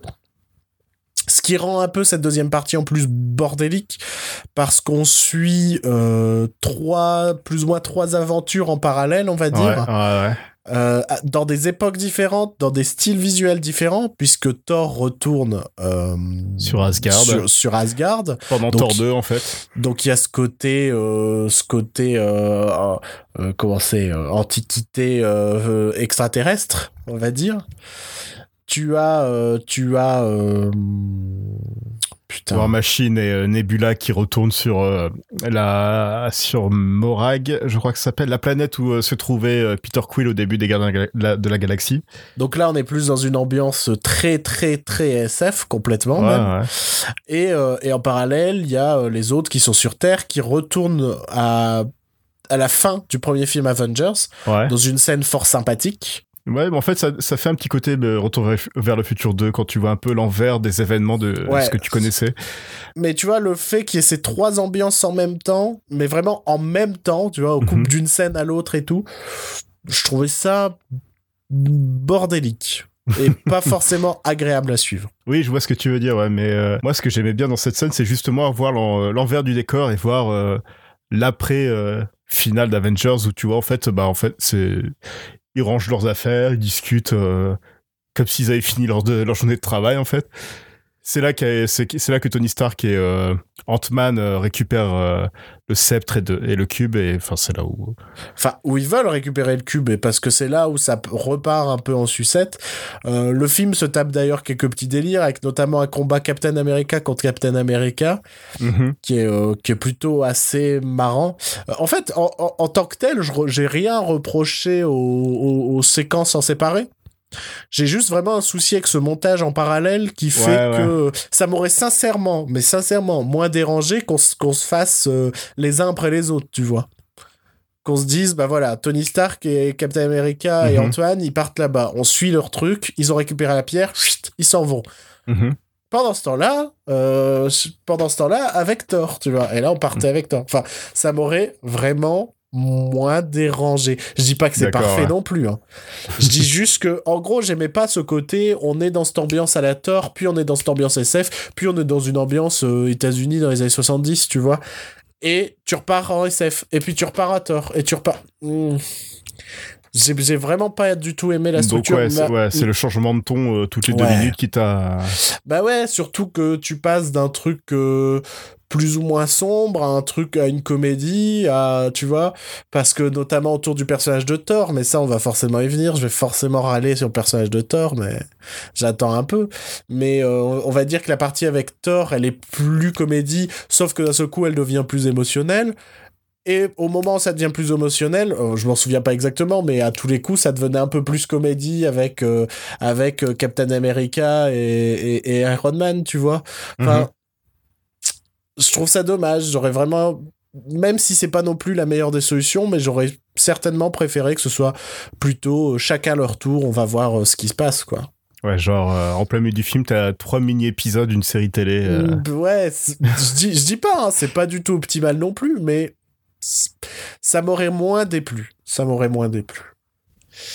Euh, Est-ce qu'on parle de Thor avant, avant d'avancer encore euh, dans le film? Thor, c'est vraiment le personnage dans le MCU, ils savent pas trop quoi lui faire et ils, le- ils le changent. Ils le changent très régulièrement. Et, et pour celui-là, euh, ils se sont dit, eh, les gens ont bien aimé Thor Ragnarok et ils se sont découverts que Chris Hemsworth il peut être marrant et et et et, euh, et, puis il sait jouer euh, euh, des gags un peu plus visuels et ce genre de trucs. Vous savez ce qui est marrant? Les gros. Alors Thor il va devenir gros. Et pour quelle raison? Bah parce qu'il est triste après. Enfin, il a eu plein de soucis personnels. Puis maintenant la moitié de l'humanité a disparu. Et puis son peuple ils sont plus nombreux et ils essayent de se reconstruire et tout ça. D'accord. Bah d'accord, il est gros. et, et ça sert à quoi? Bah rien. Et il y aura une chute là-dessus? Non, même pas. Mais on pourra faire des blagues sur les gros et sur l'alcoolisme. Ah d'accord. Allez. Mais bordel de merde, quoi. Bah, là où l'exécution pêche, je suis vraiment pas d'accord avec toi, en fait. Pour moi, c'est normal qu'un mec euh, qui est perdu autant, euh, autant dans sa vie, euh, bah, il devienne une grosse loque, quoi. Mais ouais, mais c'est vraiment en mode qu'est-ce que enfin là il y a vraiment ce côté le fait qu'il soit gros, il est gros parce que il est devenu triste et les gens gros ils sont tristes Non, c'est pas ça, que... Mais il y a un peu cette image là dans ce truc. Thor, il aurait pu être juste euh, devenir euh, déprimé et machin et c'est tout quoi. Non, mais il y a, il y a juste ce côté laisser aller, en fait. Pour lui, son, sa quête dans Infinity War, c'était de trouver un gros marteau pour pouvoir taper sur Thanos et euh, gagner. Sauf qu'il a réussi à faire son gros marteau, il a tapé sur Thanos et il a pas gagné. Au début du film, il pensait que tuer Thanos allait pouvoir aussi euh, refaire revenir tout le monde et c'est encore foiré. Donc euh, là, en gros, son but dans la vie a foiré et il, a, il pense qu'il a, il a échoué tout le monde et du coup, il se laisse aller et c'est devenu Mais- une grosse merde, en fait. Mais t'aurais pu le faire intelligemment. Là, on, on- on passe de, de vraiment de ce... Les scènes de Thor sont des scènes de pure comédie. Constamment. Mhm. Mhm. Et, et- Ah, ça tombe bien, euh, Thor Ragnarok, c'était super. Oui, mais... Mais je trouve que ça n'avait rien à foutre là non plus dans ce film, ce genre de ton de comédie euh, poète-poète euh, en plein milieu de, de, de, de ce truc où c'est euh, c'est la moitié de la population qui a disparu, c'est même lui ce qu'il a vécu personnellement. Enfin, je trouve que ça n'a pas particulièrement sa place. Et je trouve qu'en plus, c'est excessivement mal fait et, et peu drôle, quoi. Vraiment peu drôle. Et, et chaque séquence avec Thor, je l'ai trouvé à chier. Et fort heureusement, c'est même pas encore le pire personnage du film, puisqu'ils ont aussi décidé que Hulk allait devenir euh, euh, ce quarantenaire gênant. Pff, Je sais pas ce qu'ils ont voulu foutre avec Hulk. Je pense qu'ils savent pas quoi en foutre de Hulk. Bah, c'est un mec qui a enfin vaincu ses démons, qui a trouvé euh, une paix intérieure avec son, son alter ego. Donc on le fait devenir ce, euh, ce papa gênant euh, euh, qui, qui garde la forme de Hulk tout en s'habillant, euh, tout en s'habillant tout simplement désormais, Mhm. et, et qui pareil ne sert plus qu'à avoir des gags à la con. Vraiment ce qu'ils ont fait avec Hulk et Thor, c'était très mauvais, c'était vraiment très mauvais. En fait tout l'aspect tout l'aspect comédie est cendré sur eux quas- quasi, et Bah, je sais pas, moi je trouvais que leur personnage fonctionnait bien. et en plus, Hulk, comme ils ont pas eu le temps de finir les effets spéciaux, euh, c'était très Ah, gênant aussi. hein. Ça, c'est un problème sur tous les films du MCU. Ils ont un problème d'effets spéciaux jamais terminé. euh. Et ça tombe bien parce qu'en plus, c'est un film où il reste bloqué en Hulk. Quasi intégralement. Quelle excellente idée, quoi. Dernier point, euh, je pense c'est mon dernier point négatif. hein. Mhm. Peu- J'ai bien aimé ce film, hein, donc je vais pas être très méchant. Euh, c'est Deus Ex Captain Marvel Machina, qui n'a pas d'autre utilité que euh, ah bah là ils sont trop dans une solution dans une situation de merde envoyons Captain Marvel nous débloquer l'histoire et puis euh, puis elle s'en va quoi je suis allé voir Captain Marvel convaincu qu'elle allait avoir une quelconque importance particulière au sein de, de la structure narrative de ce Mhm. film. Au final, non, elle sert là que pour les scènes d'action, quoi. Et pour sauver Tony Stark aussi. Ouais. Bah c'est ça en fait, c'est dès que c'est dès que c'est la grosse merde et que scénaristiquement ils étaient bloqués, ils se sont dit alors Captain Marvel qui overcheaté, elle arrive. elle arrive, elle déglingue tout puis c'est bon quoi. Après ça reste un film de super-héros, c'est normal que enfin en fait tout la, la majorité des personnages dans un film de super-héros est un Deus ex machina. Ouais, mais ce qui est dommage c'est que elle a rien, elle a rien d'autre en fait scénaristiquement, elle a rien en fait. Euh, c'est en mode ah bah je m'en vais parce que bah c'est quand même dans, dans tout l'univers qu'il y a eu ça. Mhm. Bah ouais, mais c'est dommage. Enfin, je veux bien que les super-héros, c'est bourré de Deus Ex Machina et ce genre de choses, mais au moins c'est les persos qui nous accompagnent tout le long du film, plus ou moins. Euh, Là, euh, vraiment, Captain Marvel, elle est au début, à la fin du film. Euh, voilà, elle sauve le monde, c'est sympa, puis salut, quoi. Et je me dis, merde, je suis allé voir Captain Marvel pour rien, quoi. Je me suis vraiment dit ça. hein. Voilà, c'était mes seuls points négatifs. Je sais pas si toi, il y a eu un truc qui t'a dérangé particulièrement. Ce qui m'a choqué, c'est que Captain America était intéressant dans ce film. Oui, contrairement au précédent et contrairement à tous les films Captain America. Je trouve qu'il a, je trouve qu'il a un peu fait son mea culpa par rapport à Tony Stark aussi. euh. Oui, bah, bah c'est... c'est parce qu'on n'en est pas encore réellement complètement venu au dernier tiers du film. Mais euh, lui aussi, il avait besoin que ses, ses arcs scénaristiques se concluent. Mm. Et donc, dans ces arcs-là, il y avait forcément sa confrontation euh, permanente avec euh, Tony Stark. Quoi. Je trouvais ça super que Tony Stark le rappelle au début du film qu'ils en sont là parce que il- personne l'avait écouté. Ah non, mais il avait raison. C'était un peu le souci de Civil War, hein, où j'étais en mode, bah ouais, mais Captain America, euh, tu dis de la merde. euh, c'est c'est pas trop con ce qu'il est en train de te dire en face. hein. Je pense qu'il est temps qu'on en vienne au dernier tiers. Bon, vraiment, vraiment, si vous avez écouté jusqu'ici, on a quand même spoilé pas mal de trucs. Là, c'est du spoil pur et dur. hein. C'est vraiment, il y aura Ouais. plus de limite. En gros, le dernier tiers, après avoir récupéré toutes les pierres de l'infinité euh, dans le passé, et on a oublié perdu Black Widow en route Hmm. parce qu'on a oublié de, de parler du fait que euh, du fait que Black Widow euh, se sacrifie pour récupérer. euh, en fait, c'est exactement la même scène que entre Thanos et Gamora dans le précédent, mais entre Black Widow et Hawkeye, qui est devenu un badass avec les cheveux rasés sur le côté et un qui est putain de devenu un punk, tatouage. un punk à chien, un punk à chien, on peut le dire.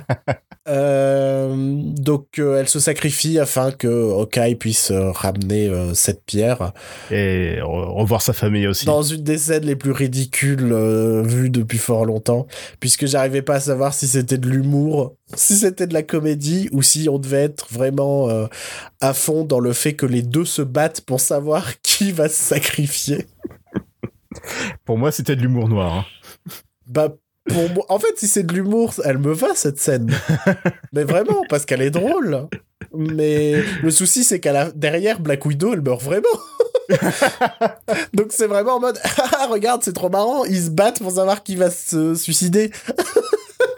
Et, et derrière, il y a vraiment un suicide, quoi. Donc c'est étrange comme choix. Donc voilà, ils ont perdu Black Widow, mais ils ont récupéré toutes les pierres de l'infinité, ce qui leur Mhm. permettent de euh, monter un pseudo-gant. Ce gant a un nom officiel, hein, c'est l'Iron Gauntlet.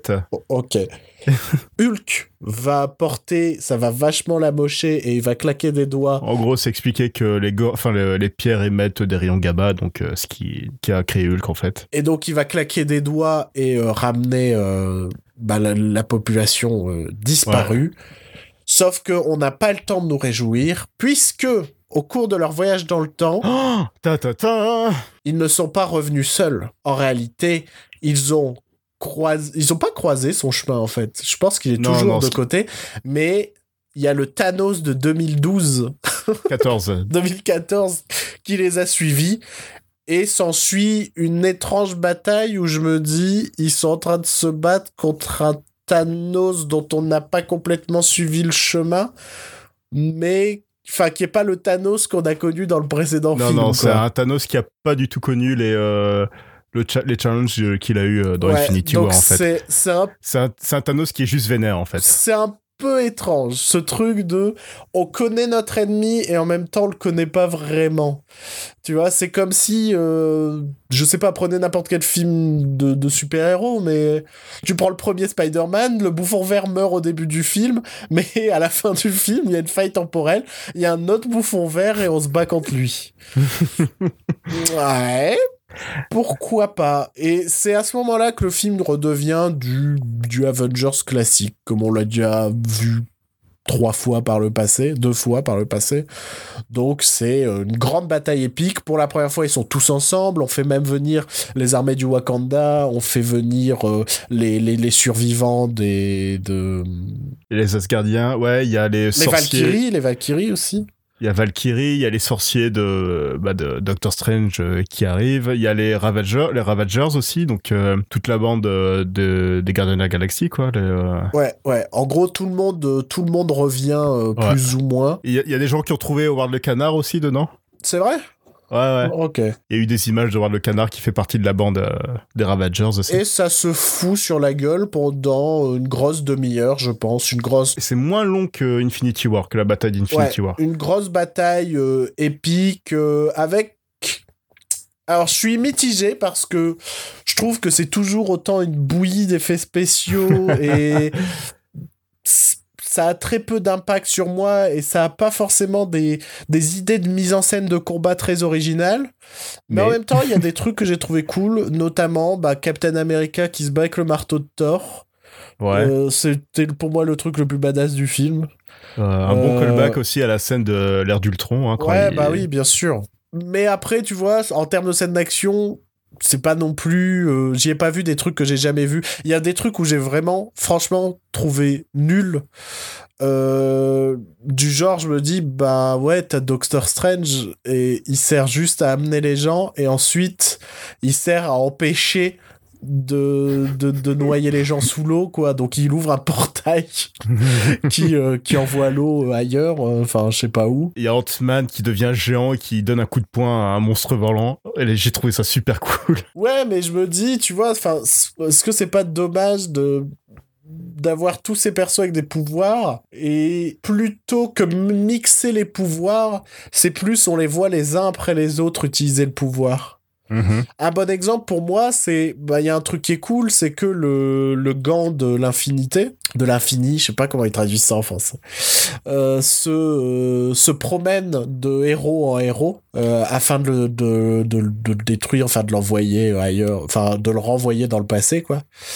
Euh, en soi, c'est sympathique. J'aime bien le côté euh, euh, Black Panther le récupère, le file à Spider-Man. Spider-Man se fait défendre par euh, le groupe féminin, on va dire, des, des, des Avengers. Mais j'aurais aimé plus une collaboration.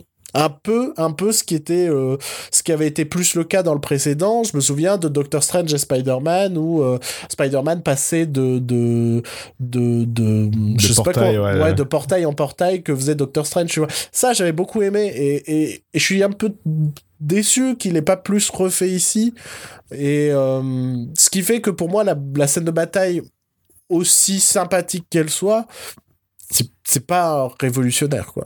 C'est pas, c'est, c'est toujours autant une bouillie d'effets spéciaux que ce que nous a proposé euh, le MCU jusqu'ici, quoi. Et c'est un peu dommage là-dessus. Quelque chose à rajouter sur euh, l'aspect action de, de ce film? Aspect action qui, au final, est essentiellement, enfin, quand même gravement contenu dans ce dernier tiers, Ouais, ouais, ouais. parce que le reste est quand même assez calme. Mhm. Ce qui n'était pas pour me décevoir. C'est non, mais j'ai trouvé ça super que vraiment le troisième acte soit juste concentré action, enfin la, la dernière heure en fait, et que euh, le film soit complètement différent de ce qu'on a vu euh, jusqu'ici quoi par rapport à, au film Avengers où c'est vraiment un film sur euh, ce groupe de personnages qui travaillent en équipe cette fois, qui euh, pour une fois euh, trouve un terrain d'entente et ne se foutent pas sur la gueule toutes les cinq minutes. Parce que enfin pour moi un des problèmes aussi du MCU c'est que les Avengers euh, des fois ils sont potes ils sont super contents mais euh, là les trois quarts du temps, j'ai l'impression qu'ils s'engueulent. Enfin, il y a toujours euh, ce, enfin, il y a jamais eu vraiment ce côté équipe, travail d'équipe euh, qui a Mhm. eu, qui a eu Mhm. dans ce, dans ce endgame. Puis il y a eu-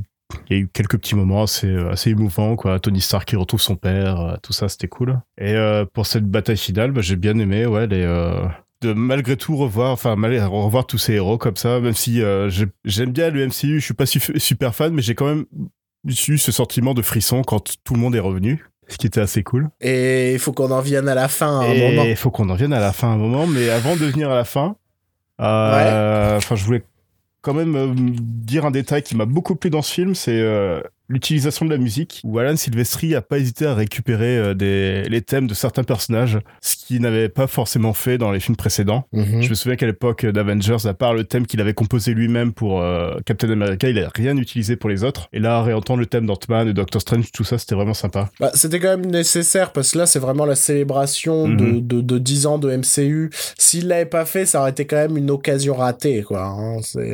J'étais content de revoir Robert Redford aussi. Je pensais pas qu'il reviendrait. Ouais, bah ça, c'est, on en a, on en a pas forcément parlé. Il y a quelques petits caméos euh, de personnages secondaires, enfin tertiaires même, sympathiques, sympathiques, qui font toujours plaisir et qui rendent un peu plus cohérent l'univers. Je trouve que ce film rend un peu plus cohérent mhm. euh, le MCU. Tu comprends la logique de voir euh, bah, la bataille finale des armées différentes, des armées de Wakanda, de Asgard et de, de sorciers, de, de pirates de l'espace en gros. Mm. Ça choque pas, ça choque pas plus que ça. Parce que ouais, ils ont vraiment bâti cet univers enfin, en 11 ans hein, et, et ça, ça, ça, ça réussit hein, quand même, mm. malgré tout.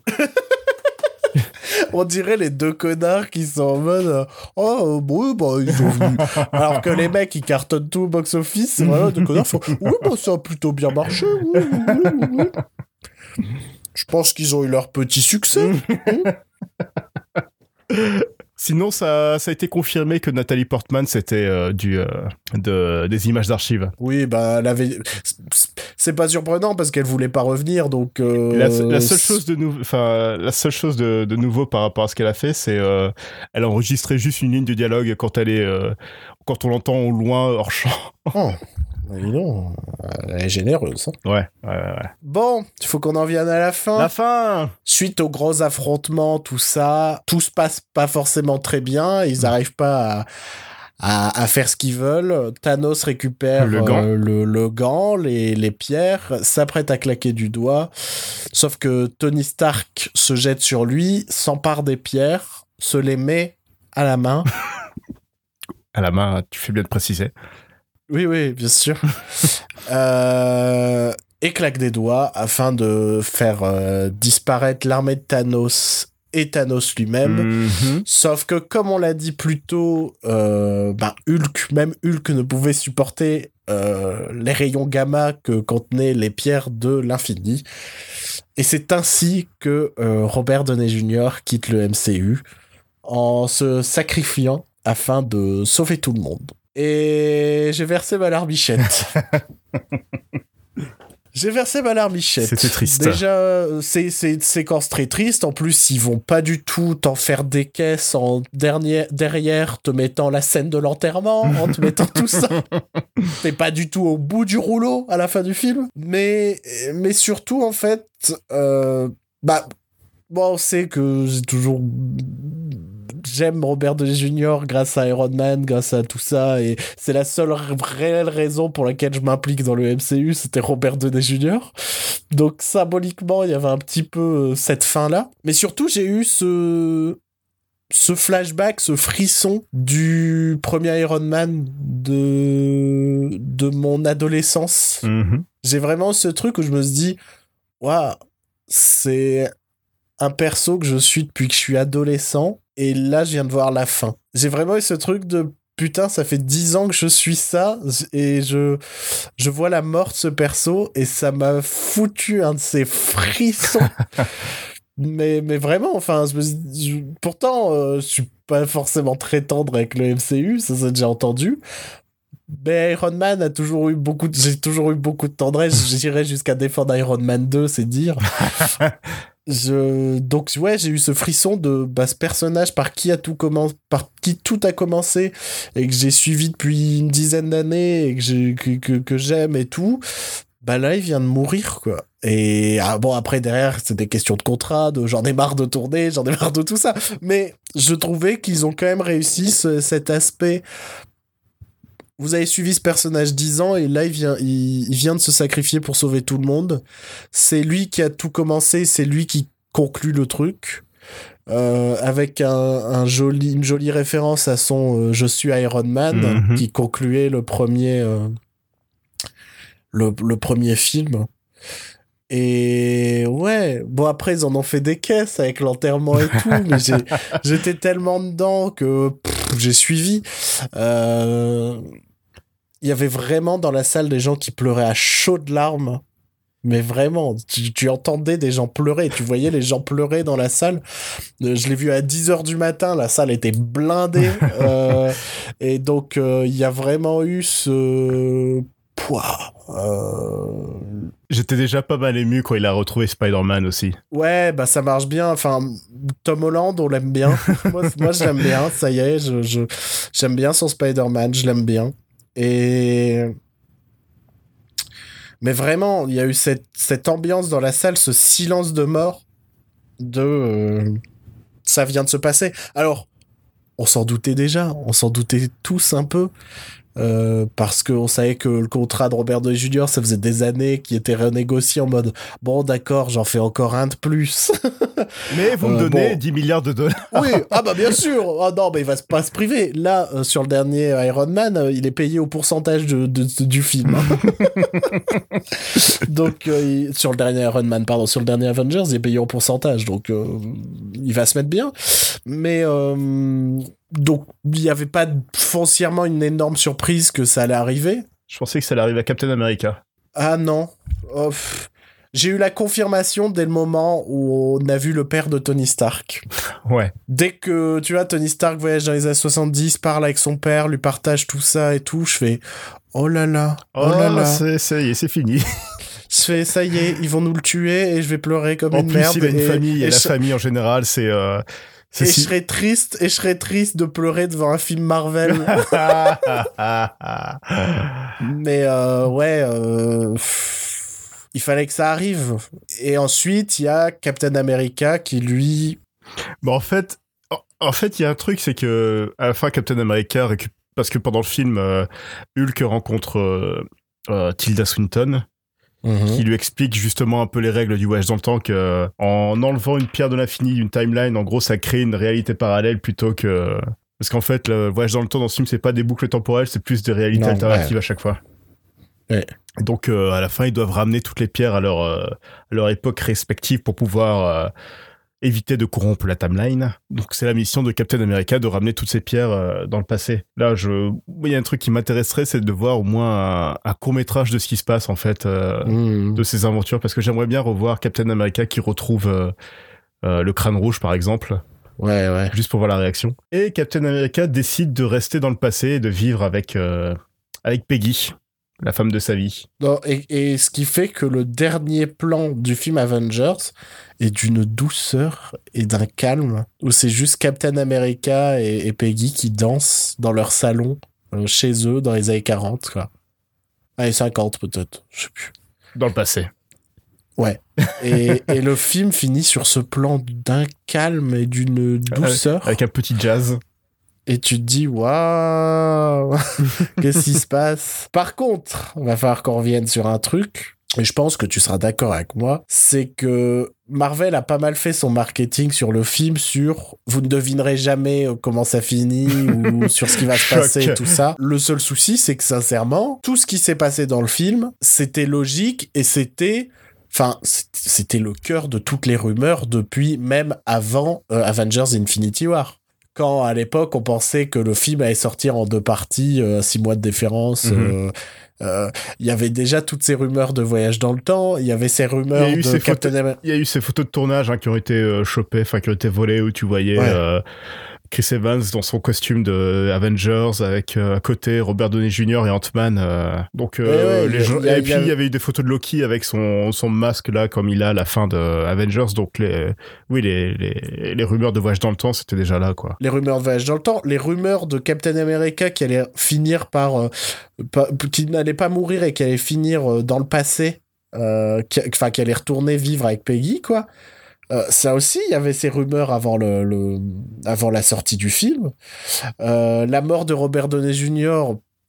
Elle semblait assez euh, inévitable Mhm. en soi.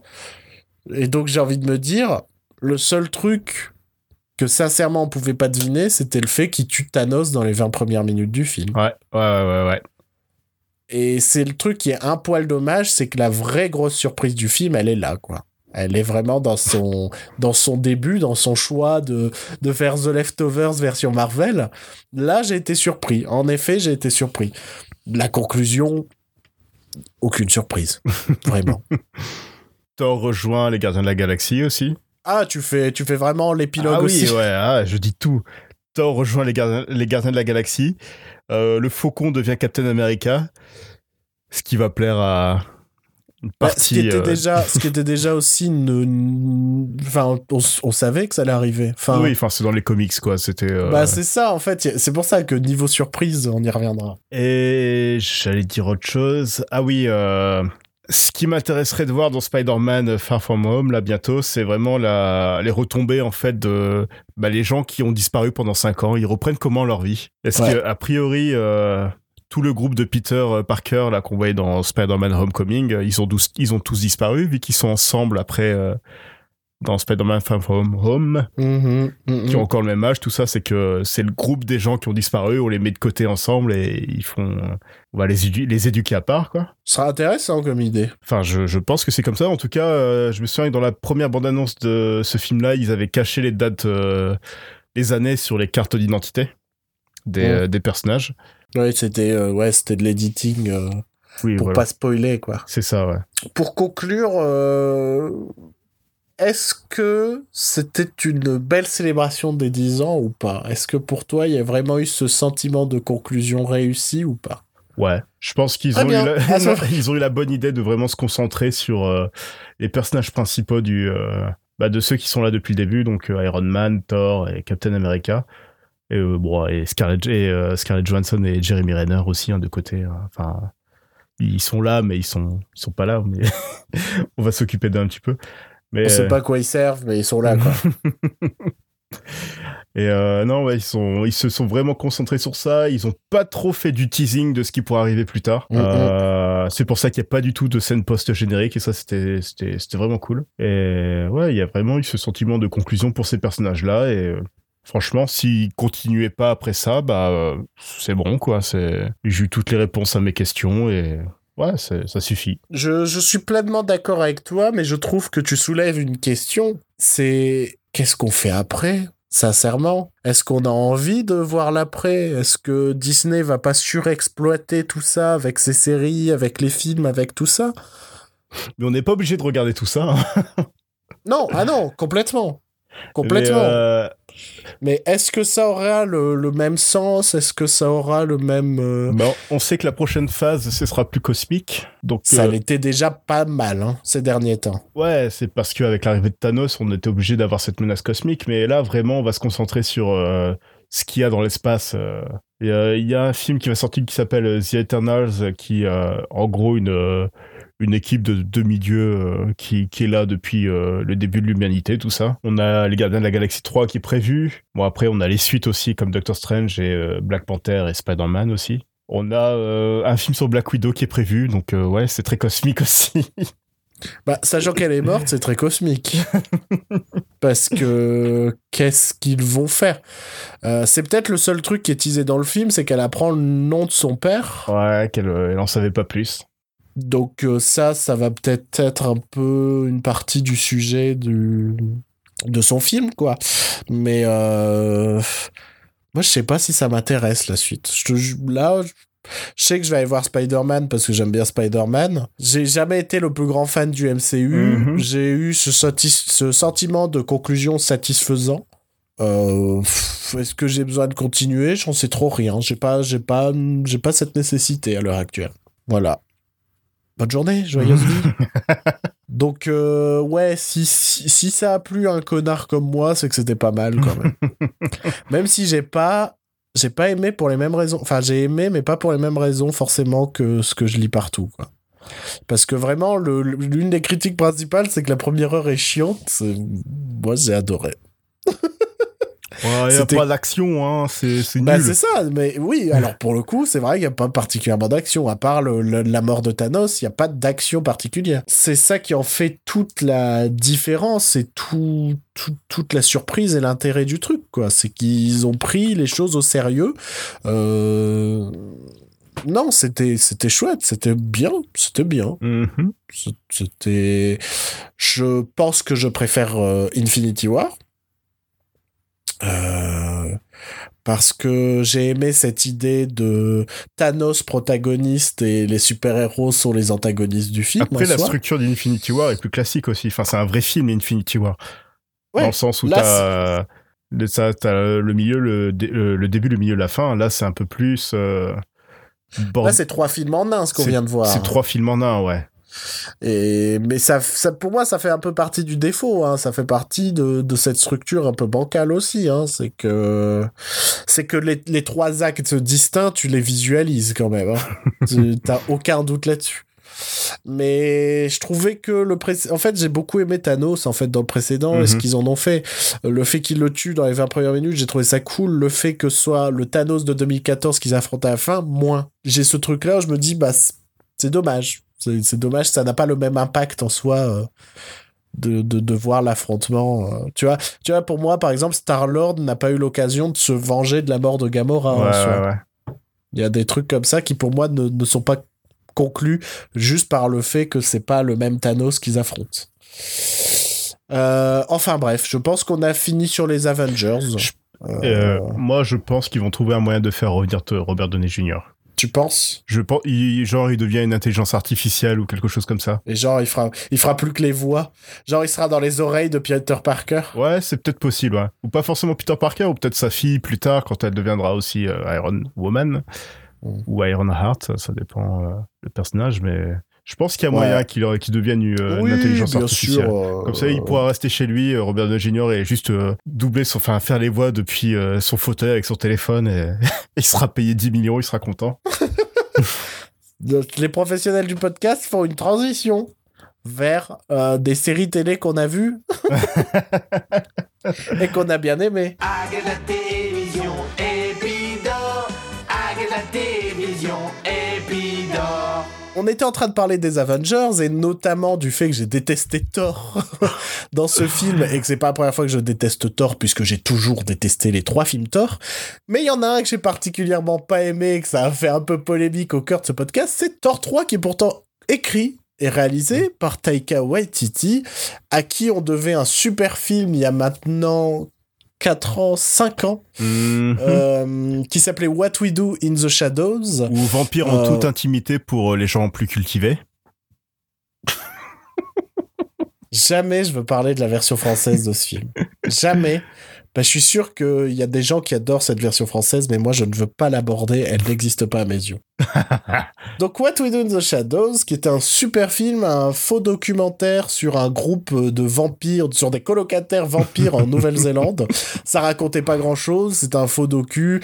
Euh, c'était très rigolo. C'était un peu gore. C'était vraiment sympathique. Quelques années plus tard, il y avait cette rumeur d'adaptation en série télé dans une version américaine qui serait potentiellement un remake mais on n'est pas sûr. Et c'est enfin arrivé, c'est diffusé sur FXX, si je me trompe pas. Donc c'est une série Disney maintenant? Putain, c'est une série Disney maintenant. Bon, ouais, ouais on s'en fout.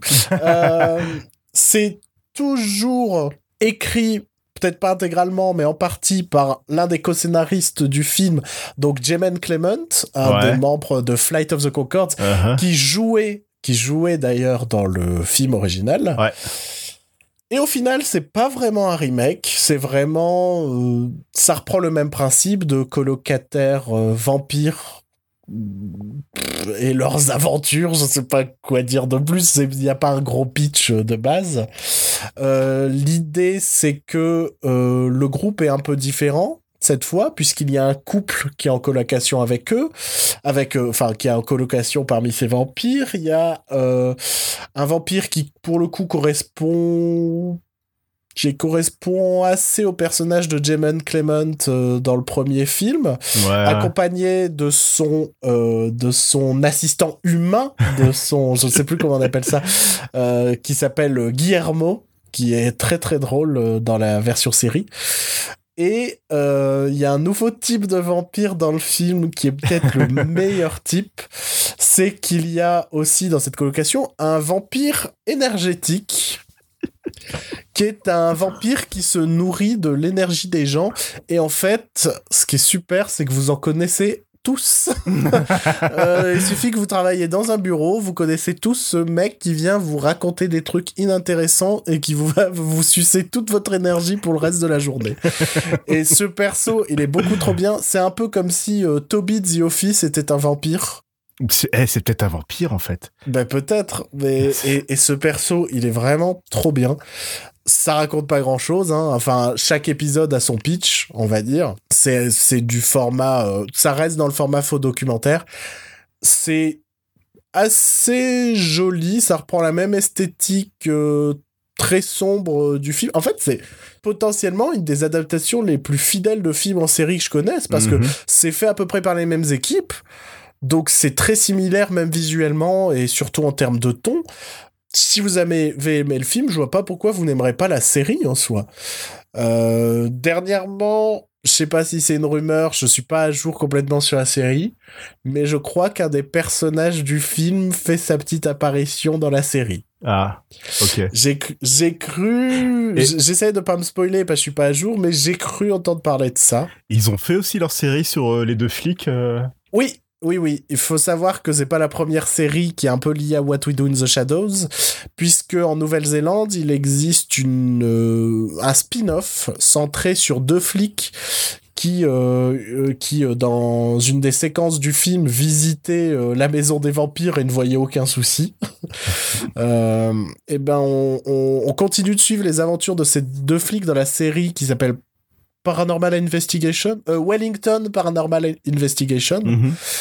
Que je n'ai pas vu, qui est supposément très très drôle. Donc il faudra que j'y jette un œil. C'est, c'est... En fait, ce qui est incroyable, c'est que c'est fait par les mêmes gens, en fait. Clement euh, a réalisé et écrit, euh, je crois, la plupart des épisodes de Paranormal euh, Wellington Paranormal Investigation. Ouais. Et c'est le cas de ce What We Do in the Shadows aussi. Donc euh, je crois qu'il y a un univers What We Do in the Shadows qui est en train de se créer en coulisses. parce que je sais que en plus, euh, Wellington Paranormal Investigation, ils ont signé pour une deuxième saison. Et techniquement, il y a toujours ce projet de faire euh, un autre spin-off de What We Do in the Shadows centré sur les loups-garous. Euh, qui s'appellerait ouais, euh, ouais, ouais. Werewolves, donc euh, nous sommes les loups, enfin jeu de mots sur les werewolves. Et donc il y a toujours aussi ce projet de côté, sachant que le dernier épisode que j'ai vu de What We Do in the Shadows traitait à nouveau de cette séparation entre les loups-garous et les vampires. Donc c'est un sujet qui les fait toujours autant marrer, je pense. Donc je, je ne peux que conseiller ce What We Do in the Shadows. Je vous conseille quand même de voir le film avant, parce que c'est une très bonne mise en bouche. Et, euh, et la série est de la même qualité. À voir si ça tient sur la durée, par contre. Euh, parce que est-ce que ça peut devenir redondant? Probablement, j'en sais trop rien. Euh, au casting, on a bien eu 10 saisons de The Office. Ouais, mais je suis sincèrement, je pense pas. Ça, beaucoup de gags là, ça tient juste sur le fait que c'est des vampires, quoi, Ouais. et qui, c'est comment des vampires vivent une vie à peu près normale, cachée au milieu de nous, tu vois. Donc, suis pas sûr que tu peux tenir euh, 10 saisons avec ça. Par contre, il y a- Euh, il y, a Matt Berry qui joue un vampire dedans. Je trouve que ça, ça lui va trop bien ce genre de rôle Tu, tu, exubérant. tu- hein. t'as vu, t'as vu un épisode ou non, pas j'ai pas vu, mais rien que pour Matt Berry en vampire, ça, je suis sûr que ça peut être il est- excellent. Il est, il, il est très bien. Un truc qui m'éclate, c'est qu'à chaque fois qu'il se transforme en, en chauve-souris, il gueule bat comme ça. et après, et après, quand il redevient humain, je sais plus, je crois qu'il gueule human form, un truc comme ça. Donc à chaque fois, et sauf qu'il le fait plein de fois, et ça me fait rire à chaque fois le fait qu'il gueule bat avant de se retransformer en chauve-souris. Il est très bon dedans et ça lui va euh, très très bien. Je connais pas le reste du casting, je sais pas des têtes que je connaissais et c'est enfin c'est peut-être c'est même fort probablement des gens qui ont fait plein de trucs dedans. Euh, une pensée pour justement pour celle qui joue la femme de Matt Berry que je trouve absolument excellente. Euh, j'ai pas j'ai pas noté les noms, hein, c'est un peu fait à la va-vite mais euh, mais elle est vraiment très très bien, très très drôle aussi dedans. Euh, voilà. Donc What We Do in the Shadows, vous avez aimé le, le film, vous aimerez la série. Cool. Autre série qui m'a beaucoup plu et sur laquelle je vais être très bref parce que j'en ai déjà parlé en fait dans par le passé dans ce podcast. Il y a la saison 2 qui arrivait, la saison 2 pardon de Barry qui Mhm. arrivait sur HBO, donc l'histoire de ce tueur à gages qui au cours d'un contrat va se découvrir une passion pour le métier d'acteur et va décider de devenir comédien. C'était la première saison, c'était drôle et à la fois très sombre. Et ben c'est toujours le cas de cette saison 2. C'est toujours aussi bien. Le dernier épisode que j'ai vu est absolument brillant. C'est le truc le plus drôle que je j'aurais vu cette année, je pense. Sans trop en dire, faut un peu imaginer. Euh, c'est c'est pas vraiment ça, hein, mais euh, voyez la, la- le premier affrontement du premier Kill Bill. Tu te souviens contre euh, j'ai oublié le nom du personnage euh, contre cette mère de famille? Oui, ouais. Donc un peu dans une bourgade normale, t'as deux meufs badass qui se battent pendant 10 minutes, un quart d'heure, avec la petite fille qui rentre dans la maison, tout ça. Bah faut imaginer une ambiance un peu similaire, sauf que ça dure une demi-heure, ça dure tout le long de l'épisode. Et c'est méga drôle, méga bien fait. C'est un épisode écrit et réalisé par Bill Hader. C'est une pépite. Barry, c'est vraiment super. J'espère que cette fin de saison 2 va être top. Ils ont déjà signé pour une saison 3. Euh, Barry, j'adore. Vraiment, foncez. Cool. Et toi, Joël, qu'as-tu aimé récemment? Transition de professionnel. C'est marrant que tu parles de Bill Hader parce que moi je vais te parler d'un autre mec qui est au SNL aussi, euh, beaucoup moins connu par contre. Euh, c'est Tim Robinson. Il a fait deux saisons, je crois, en tant que membre du casting, mais il était auteur aussi avant ça. Euh, du coup là, je vais vous parler de son de sa série qui est sur Netflix depuis la, je vais pas dire la semaine dernière parce que l'épisode va pas sortir tout de suite. Euh, qui est sorti L'année dernière. l'année dernière, euh, qui s'appelle I Think You Should Live. C'est une série à sketch. Il y a six épisodes, ça dure entre 16 et 18 minutes. 18 minutes, pardon. C'est très court. Ça, se regarde en une fois, hein, le- les six épisodes. Et euh, si je dois comparer à notre, série, enfin dans le type d'humour, c'est proche de Tim et Eric. Mais sans le côté dégueulasse et sans le côté épileptique aussi. Et euh, ça veut dire que quand tu regardes un épisode, tu sens moins ton cerveau qui coule à travers tes oreilles. Ce qui est assez agréable en fait. Ouais, parce que Tim et Eric, c'était quand même. Tu pouvais enchaîner un épisode, voire deux. Deux, max. Deux max. maximum. Pourtant, ça durait 10 minutes, mais c'était éprouvant. c'était drôle, mais éprouvant. Alors que là, tu peux tout mater d'un coup et tu t'as pas de problème de, de ce style-là. C'est c'est vra- c'est vraiment très drôle. Tim Robinson a une gueule qui me fait mourir de rire quand je le vois. Il a des petits yeux un peu perçants et un peu de, de fouine et aussi euh, une gueule de con, mais c'est c'est vraiment parfait. Et il y a plein de guests aussi, comme euh, enfin si vous aimez bien l'humour américain, euh, de enfin la nouvelle garde de l'humour américain style euh, SNL tout ça il y a Vanessa Bayer qui apparaît il y a Will Forte aussi. Il y a c'est produit par Andy Samberg et les gars de Lonely Island en fait. Non mais tous les sketchs sont enfin il y a, y a certains sketchs qui sont un peu en deçà des autres mais c'est vraiment super drôle. C'est de l'humour proche de Tim Eric mais c'est accessible Ok. Moi, j'ai vu que le premier sketch à ce jour, ça m'a fait rire, mais j'ai pas eu le temps de continuer. Ouais, c'est et puis il va au bout de ses, de ses idées à chaque fois aussi. C'est ça qui fait plaisir. C'est que euh, il a son idée de base et à chaque fois il va jusqu'au bout. Est-ce que c'est pas un gage de bon humour souvent? Est-ce qu'il faudrait un jour faire euh, une discussion Qu'est-ce sur l'humour? Qu'est-ce que l'humour? Mais pas décider qu'est-ce qui est drôle, mais est-ce que... euh, Moi, je sais que j'aime bien quand une blague va au bout, quoi. Va vraiment au bout. Et que tu peux plus rien faire. Euh, et je pense j'aime bien aussi ça pour les films, parce que dernièrement, on parlait, en, en, en off, dans la vraie vie, on parlait d'un film qui est pas, certes pas un chef-d'œuvre, qui est pas une des plus grandes comédies de tous les temps, mais je pense que on peut pas aller plus au bout que ce qu'ils ont fait. C'est le film Tag, euh, sur des mecs qui jouent à chat pendant 40 ans. Mhm. 30 ans, je sais plus, je sais plus combien de temps il joue à chat. Et ça a beau pas être un chef-d'œuvre, ça va tellement au bout du bout du bout du bout que j'ai bien aimé ce film. C'est que, Dans Tag, il y a une séquence à la Predator dans une forêt, c'est incroyable. mais c'est ça, tu te dis, on peut pas aller plus loin dans la vanne. Ils y sont allés, ils l'ont fait. Bah, je suis content d'avoir vu ce film. Ça m'a fait marrer. T'as John Hamm dans ce film et John Hamm, je suis toujours content quoi qu'il fasse. Enfin, il faut que je fasse gaffe hein, parce qu'on sait jamais. mais- Oui, non, mais t'as t'as vu, t'as vu Mad Men? J'ai juste vu un épisode de Mad Men. D'accord. À chaque fois, je dis, il faut que je regarde Mad Men parce qu'il y a John Hamm, et à chaque fois que je regarde que le premier épisode de Mad Men. Donc, le premier épisode de Mad Men, je l'ai peut-être vu trois fois. Véridique. Dont la dernière fois, il y a deux mois de ça. Donc voilà, est-ce que est-ce qu'un bon gag, c'est vraiment quand il va au, au bout du bout? Ben, moi oui, pour moi oui. En tout cas, tu sens la, la passion pour l'humour euh, dans ces cas-là. Et ça, c'est et ça, c'est C'est bien. ça en fait, c'est vraiment un mec qui a réfléchi, qui s'est dit, qui s'est fixé une situation, qui s'est dit à partir de ça, qu'est-ce que je peux faire? Je peux faire ça, ça, ça, ça, ça, ça, ça, et vraiment au bout du bout, on fait ça, tu vois. Et, et s'il le fait, c'est cool. Autre chose à rajouter ou est-ce qu'on est au bout du bout de ce podcast? On est au bout du bout. On est au bout du bout du rouleau aussi. Elle était un peu dure cette reprise. Euh, on- je crois qu'on est un peu parti dans tous les sens, notamment sur Avengers. Un peu comme le film, en fait. Je pense qu'en fait, il faudra qu'Aurélie revienne pour que tout soit à nouveau euh, structuré et qu'on se prenne à nouveau une, une leçon de podcasting. je voilà, je vous souhaite une belle vie, soyez heureux, regardez des bons films. Euh, N'hésitez pas à à venir nous parler, à partager le podcast, à, en parler autour de vous. Euh, je sais pas quoi dire, je sais pas, ça fait tellement longtemps qu'on n'a pas fait de conclusion que je ne sais plus comment on conclut cette émission. On est sur Twitter sur euh, Éteint des podcasts. C'est notre euh, pseudo Twitter. On est sur euh, iTunes. Cinq, cinq petites étoiles, ça peut être toujours sympa. Mm. Cinq étoiles en même temps, hein, pas une étoile en Oui, cinq fois. pas, pas cinq fois une étoile. Ça nous ferait moins plaisir.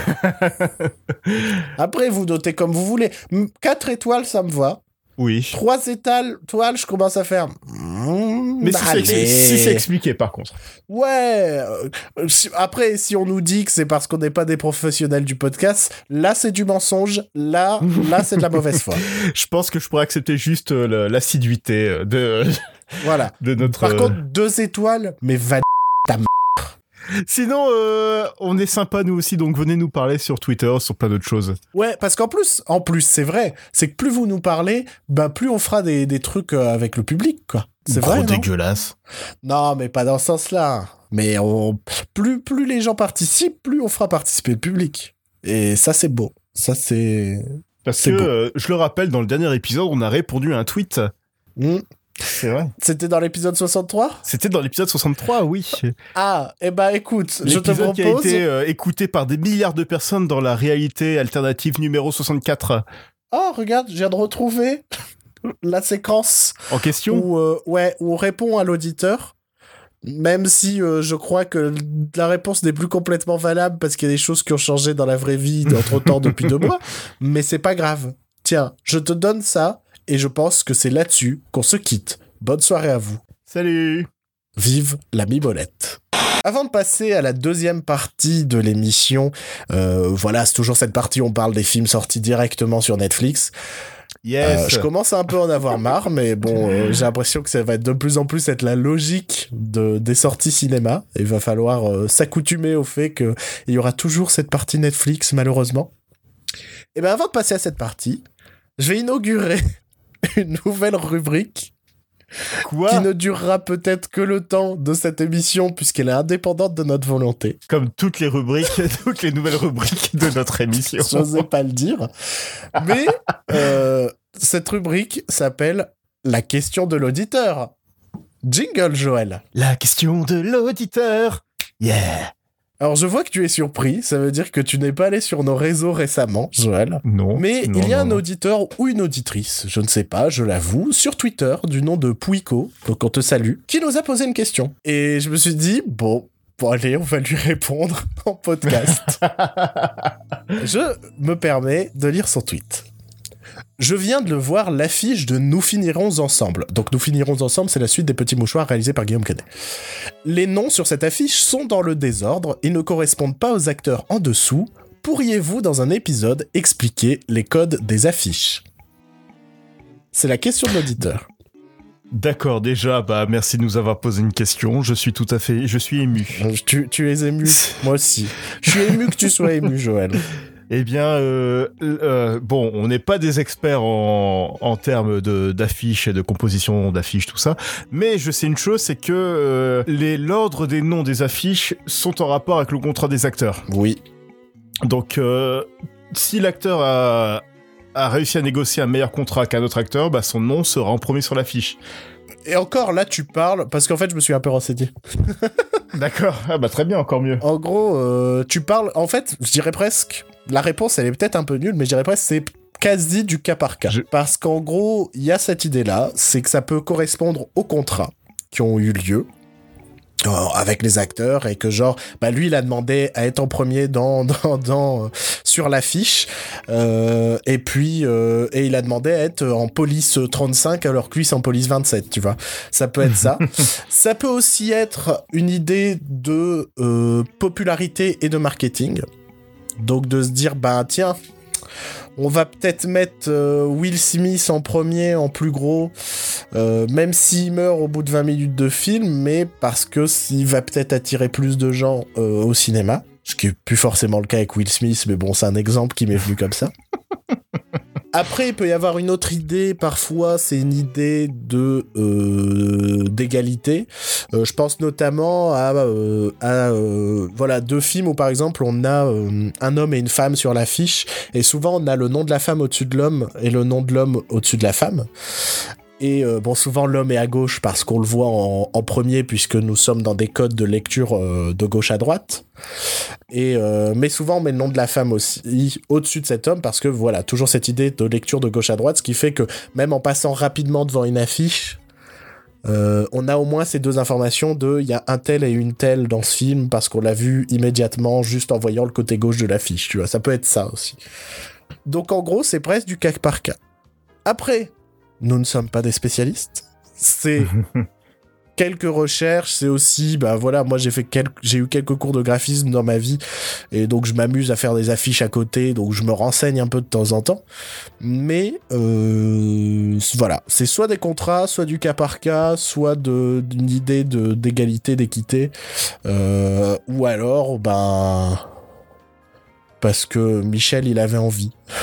Ce qui est sûr, c'est que il y a deux euh, deux éléments en fait. à- à- à pro- à- Il y a deux éléments sur une affiche. On va dire qu'il y a le contenu de texte et le contenu photographique. Et, et ce contenu-là, le contenu de texte est un invariable. C'est-à-dire que quel que soit le contenu qui sera euh, au cœur de l'affiche, donc le contenu visuel, dessin, euh, photo, ce genre de choses, bah le contenu texte ne changera pas forcément.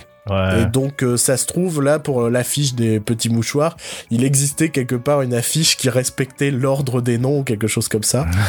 et que lorsqu'ils ont fait cette autre affiche et que euh, Guillaume Canet ou les distributeurs ont validé cette affiche-là, bah voilà, le texte, est- le texte était, euh, ne pouvait pas être touché. Et donc, forcément, les noms correspondent pas forcément aux gens qui sont en dessous. Pour moi, le, cas le plus intéressant de, de ce, ce- cette pratique, c'est l'affiche de la tour, infernale. Les noms des acteurs, c'est une catastrophe. T'as genre Steve McQueen qui est en premier, tout à gauche. Ensuite, t'as Paul Newman, mais sauf que Paul Newman, il est peut-être en, en deuxième, mais son nom est un peu plus haut que Steve McQueen. Ensuite, t'as William Holden qui se retrouve au même niveau que Steve McQueen, mais en troisième. Et après, t'as Faye Dunaway qui est quatrième, mais plus en bas que les autres. Ça, c'est clairement des contrats et des égaux. Clairement, mais oui, clairement. Ouais. Mais euh, c'est- dingue. Donc c'est presque pour ça que c'est du cas par cas en fait. C'est presque pour ça que bah faut savoir ce qui s'est passé en coulisses euh, et dans les négociations de contrat et dans comment l'affiche a été mise en place, euh, ce qui se passe dans les bureaux de marketing, ce qui se passe tout ça. Euh, si tu veux, cher auditeur ou chère auditrice, je t'invite à écouter le podcast Pictures qui est un autre podcast sur le cinéma qui lui est spécialisé sur euh, les affiches de, de films. tout à fait. Et peut-être que tu pourrais euh, lui envoyer un message et qu'il te répondra de façon plus précise et peut-être avec moins de conneries que nous. Parce que ça se trouve, on a complètement faux, tu sais. En tout cas, merci pour ta question. Vivement l'épisode prochain pour la prochaine question de l'auditeur. Ah, dans 5 mois.